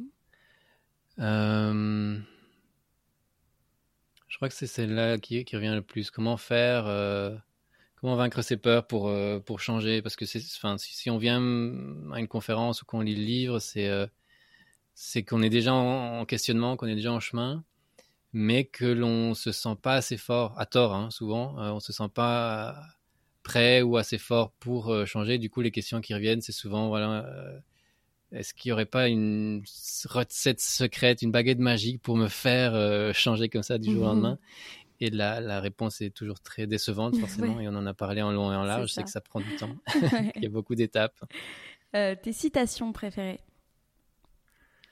Ah ouais, il y a une, euh, il y a une citation de Christiane Singer que j'aime beaucoup, qui dit, et là je suis en train de la lire, parce qu'on me l'a, on me l'a renvoyé récemment. Il, a beau- il a beaucoup fait pour le monde, celui qui n'y laisse aucune trace de ses blessures, de ses souffrances et de ses ressentiments. Hmm. Et, et ça parle, euh, enfin, moi je, je lis ça à nouveau dans le au niveau du transgénérationnel. On a beaucoup parlé du transgénérationnel par rapport à ce que l'on reçoit de notre passé. Ouais. Mais ici, ça me parle par rapport à ce que l'on laisse euh, aux suivants, à nos Mhm. enfants. Et il y a vraiment cette idée de se dire que tout le travail que l'on fait sur soi, ce sera jamais égoïste parce que déjà, ce sera des choses en moins que l'on aura transférées Exactement. à nos enfants. Et euh, donc rien que pour ça, déjà, on peut jamais dire que c'est un travail égoïste, que le travail sur soi, parce que je sais qu'il y a des choses que je ne transfère plus, euh, en tout cas plus de la façon dont, on- dont moi je l'ai reçu. Ce sera peut-être transféré quand même, parce qu'il y a un niveau énergétique, un niveau subtil qu'on maîtrise euh, pas. On est, on est, on- voilà, on sera jamais tous des saints. Euh, et c'est un travail qui prend toute une vie, mais en tout cas, ce sera atténué, ce sera, euh, voilà, on, on, on fera passer moins de choses ou en, moins fort. C'est très important. Exactement. Anne Cazobon, qui est coach en développement personnel que j'ai reçu sur le podcast, elle Mhm. dit Un parent qui se soigne, c'est un enfant qui va bien. Et c'est vrai. Voilà, j'avais vu ça. Mm. Ouais, j'avais vu cette citation chez toi et euh, ouais, j'adore. Ouais, ça me très parle beaucoup. vrai. Et euh, une autre citation que j'aime beaucoup, c'est un proverbe africain qui dit que il faut tout un village pour élever un enfant. hmm, Et je l'aime beaucoup parce que je trouve qu'il faut aussi tout un village pour euh, faire un adulte. ouais. Donc il faut vraiment pas hésiter à nouveau pour ce pouvoir du groupe, pas Mm. hésiter à, à- à créer des villages autour de chaque enfant, mais aussi autour de chaque adulte, parce qu'on a tous besoin de villages pour euh, pour avoir le courage de changer dans, dans cette euh, période. Ouais, exactement. T'en as cité beaucoup, mais je sais pas si tu veux encore en citer un, tes livres préférés. Mais t'en as cité Euh, ouais, il y en a beaucoup dans, dans le. Enfin, j'ai fait une bibliographie exprès euh, à la fin. Il y a beaucoup de Jodorowsky. J'adore Jodorowsky. Euh, donc il est, euh, il est magnifique en tout ce qui touche à la métagénéalogie, au transgénérationnel. Forcément, on a parlé aussi beaucoup de, de Ken Robinson. Pour tous les ingénieurs qui nous écoutent, il y a le livre de Philippe Biwix sur les low-tech, l'âge des low-tech Ah oui. Hmm, comment, euh, comment être ingénieur euh, sans tomber dans le high-tech qui, qui est extrêmement énergivore. Euh, et donc quand même, quand même vivre avec un certain rythme de vie en utilisant la technologie, mais de la façon la plus sobre possible. Et puis, et puis en fait, moi j'adore la fiction. et donc je crois que c'est pour ça que j'ai commencé à écrire de la fiction. Moi je suis un fan de, de, de fiction, de, de séries, de films. Et donc, j'adore Carrère, par exemple, hmm. qui paradoxalement fait, fait un style qui n'est pas totalement de la fiction, mais, mais voilà, j'adore son style, j'adore son dernier, Yoga, qui parle de beaucoup de thèmes, de la joie, du bonheur, etc d'un point de vue euh, un peu plus pessimiste, un peu plus noir que ce qu'on a parlé ici. Mais voilà, c'est super intéressant aussi de, de toucher à, au réel, euh, au réel noirceur, aux réelles difficultés de, de, pour atteindre cette, cette, joie. J'ai adoré Dans la forêt de Egland, qui est un mmh. récit euh, collapso, qui est super. J'adore Le nom du vent de Patrick Rothfuss, qui est une trilogie un peu fantastique. Euh, j'adorais les derniers de Goncourt, euh, j'adorais l'anomalie, euh, j'adorais tous les hommes n'habitent pas la terre de la même manière. Hmm. Voilà, beaucoup de livres que j'adorais. Ça a fait de la lecture. Tes rencontres ou ta rencontre qui t'a le plus marqué?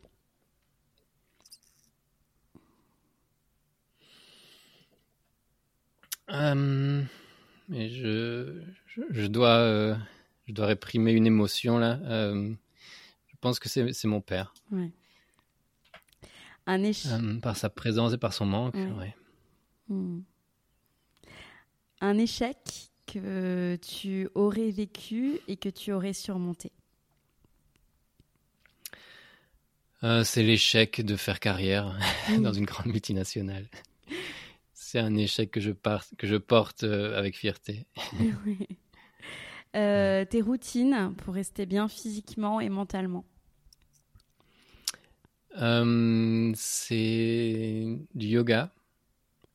Et ça, je viens de me rendre compte qu'en fait, c'est euh, c'est hyper flagrant. le yoga ou les étirements, enfin, pour quelqu'un comme moi qui, qui est très très longtemps assis, j'écris beaucoup sur mon ordinateur. Euh, le yoga, je me, rends compte qu'en fait, si j'arrête, euh, c'est directement des, mots, euh, des mots de dos, des mots. Donc, les étirements, c'est devenu vraiment obligatoire dans ma routine. une routine de, sommeil aussi. J'hésite pas à faire des siestes. J'hésite pas à vraiment prioriser ça parce que c'est ça qui va. Et à nouveau, on retombe sur quels sont les, méfaits de, la société actuelle qui j'ai l'impression, c'est pas complotiste du tout, mais euh, elle se nourrit vraiment de, elle se nourrit vraiment de notre fatigue, elle se nourrit vraiment du fait qu'on n'a pas le temps pour nous, pour euh, penser à ce qu'on veut vraiment. C'est vraiment tout est fait pour que l'on n'ait pas le temps, qu'on ait peur de cette introspection, donc on nous fait euh, travailler beaucoup, dormir peu. et moi, j'essaye de faire tout l'inverse. j'essaie vraiment de me reposer le plus possible pour être serein, pour être avoir les idées claires, avoir un, un lien privilégié avec mes enfants, mais aussi avec moi-même. Euh, donc voilà, la méditation, euh, mm. euh, c'est quelque chose que j'essaie de faire le plus souvent possible. D'accord. Et ma dernière question, ma question rituelle du podcast, quelle est ta définition du risque et selon toi, les risques nécessaires pour vivre pleinement Ah ouais, t'as laissé le plus dur pour la fin. On a parlé du risque. Ah, euh, donc pour moi, les risques, ce serait euh, quelque chose qui éveille en nous euh, l'idée d'un danger. Donc c'est un flag, c'est un... Le risque, c'est un flag qui, qui, nous indique qu'il y a un danger. et le tout, pour moi, c'est de c'est d'être capable de, de faire le, la part des choses entre les risques euh, nécessaires, les risques que l'on peut prendre et, les réels risques qui sont en fait de, de moins en moins nombreux. Hmm. Il y a mille ans, il y a 2000 ans, on avait des risques mortels, mais mille fois par jour. Je crois qu'aujourd'hui, on n'a plus de danger mortel euh, nulle part. J'ai dit beaucoup de mal de, la société capitaliste en place, mais il y a quand même ce, ce côté euh, rassurant qui est qu'on n'a plus aucun risque de mort, ou presque, de nos jours. Et donc, à partir du moment, euh, et, ça, on en revient à mon, à mon, à mon expérience euh, d'éveil, qui est, qui est de d'avoir côtoyé la mort, d'avoir ce, cet éveil existentiel. À partir du moment où euh, on a côtoyé la mort et qu'on se rend compte qu'en fait, la mort, on va la côtoyer très peu dans notre vie, mais tous les autres risques deviennent euh, presque abordables, quoi. Mm. Parce que tous les risques, ne, ne- à partir du moment où le risque, euh, où tout ce qu'on va faire ne va pas nous mettre en danger de mort, ce qui est la- le cas pour 90% des 90% des, des choix que l'on peut faire, mais euh, ils deviennent tous accessibles. Mm. Donc euh, oui, c'est important, euh, très important pour moi ce, ce terme de risque euh, et, et- et de, et de risque euh, qui vaut la peine. Et ton autre question, il y avait le risque, il y avait. Il y avait bah, les risques nécessaires pour vivre pleinement, selon toi. Hmm. Euh, mais chacun a les siens, les risques nécessaires. Chacun a les siens et, c'est très important, comme on disait, de, de faire la part des choses. Pour moi, les risques nécessaires, ce sont toutes ces, euh, toutes ces étapes euh, ou tous ces obstacles qu'il y a sur la voie qui mènent à, qui l'on est vraiment. Donc pour moi, euh, un risque nécessaire, c'était par exemple de, de demander ce temps partiel et prendre le risque d'être mal vu. Euh, c'est un risque qui était nécessaire parce qu'il était pile sur la voie de ce que je voulais faire. J'étais obligé de faire ça si je voulais avoir plus de temps. J'avais, tout fait, j'avais, plus de temps suffisant que pour continuer. C'est un, il y avait un obstacle qui était pile sur la voie et le risque nécessaire, c'était de, de le surmonter euh, pour, pour continuer. Merci beaucoup. Merci à toi, Laura. Merci beaucoup, Pedro. Cet épisode est maintenant terminé et j'espère qu'il vous aura inspiré autant que moi. À très vite sur le compte Instagram lalea.media pour découvrir les coulisses du podcast et à bientôt pour un nouvel épisode. Hi, I'm Daniel, founder of Pretty Litter. Did you know cats tend to hide symptoms of sickness and pain? I learned this the hard way after losing my cat, Gingy. So I created Pretty Litter, a health monitoring litter that helps detect early signs of illness by changing colors, saving you money and potentially your cat's life. Pretty Litter is veterinarian developed, and it's the easiest way to keep tabs on your fur baby's health right at home. Go to prettylitter.com and use code ACAST for 20% off your first order and a free cat toy. Terms and conditions apply. See site for details.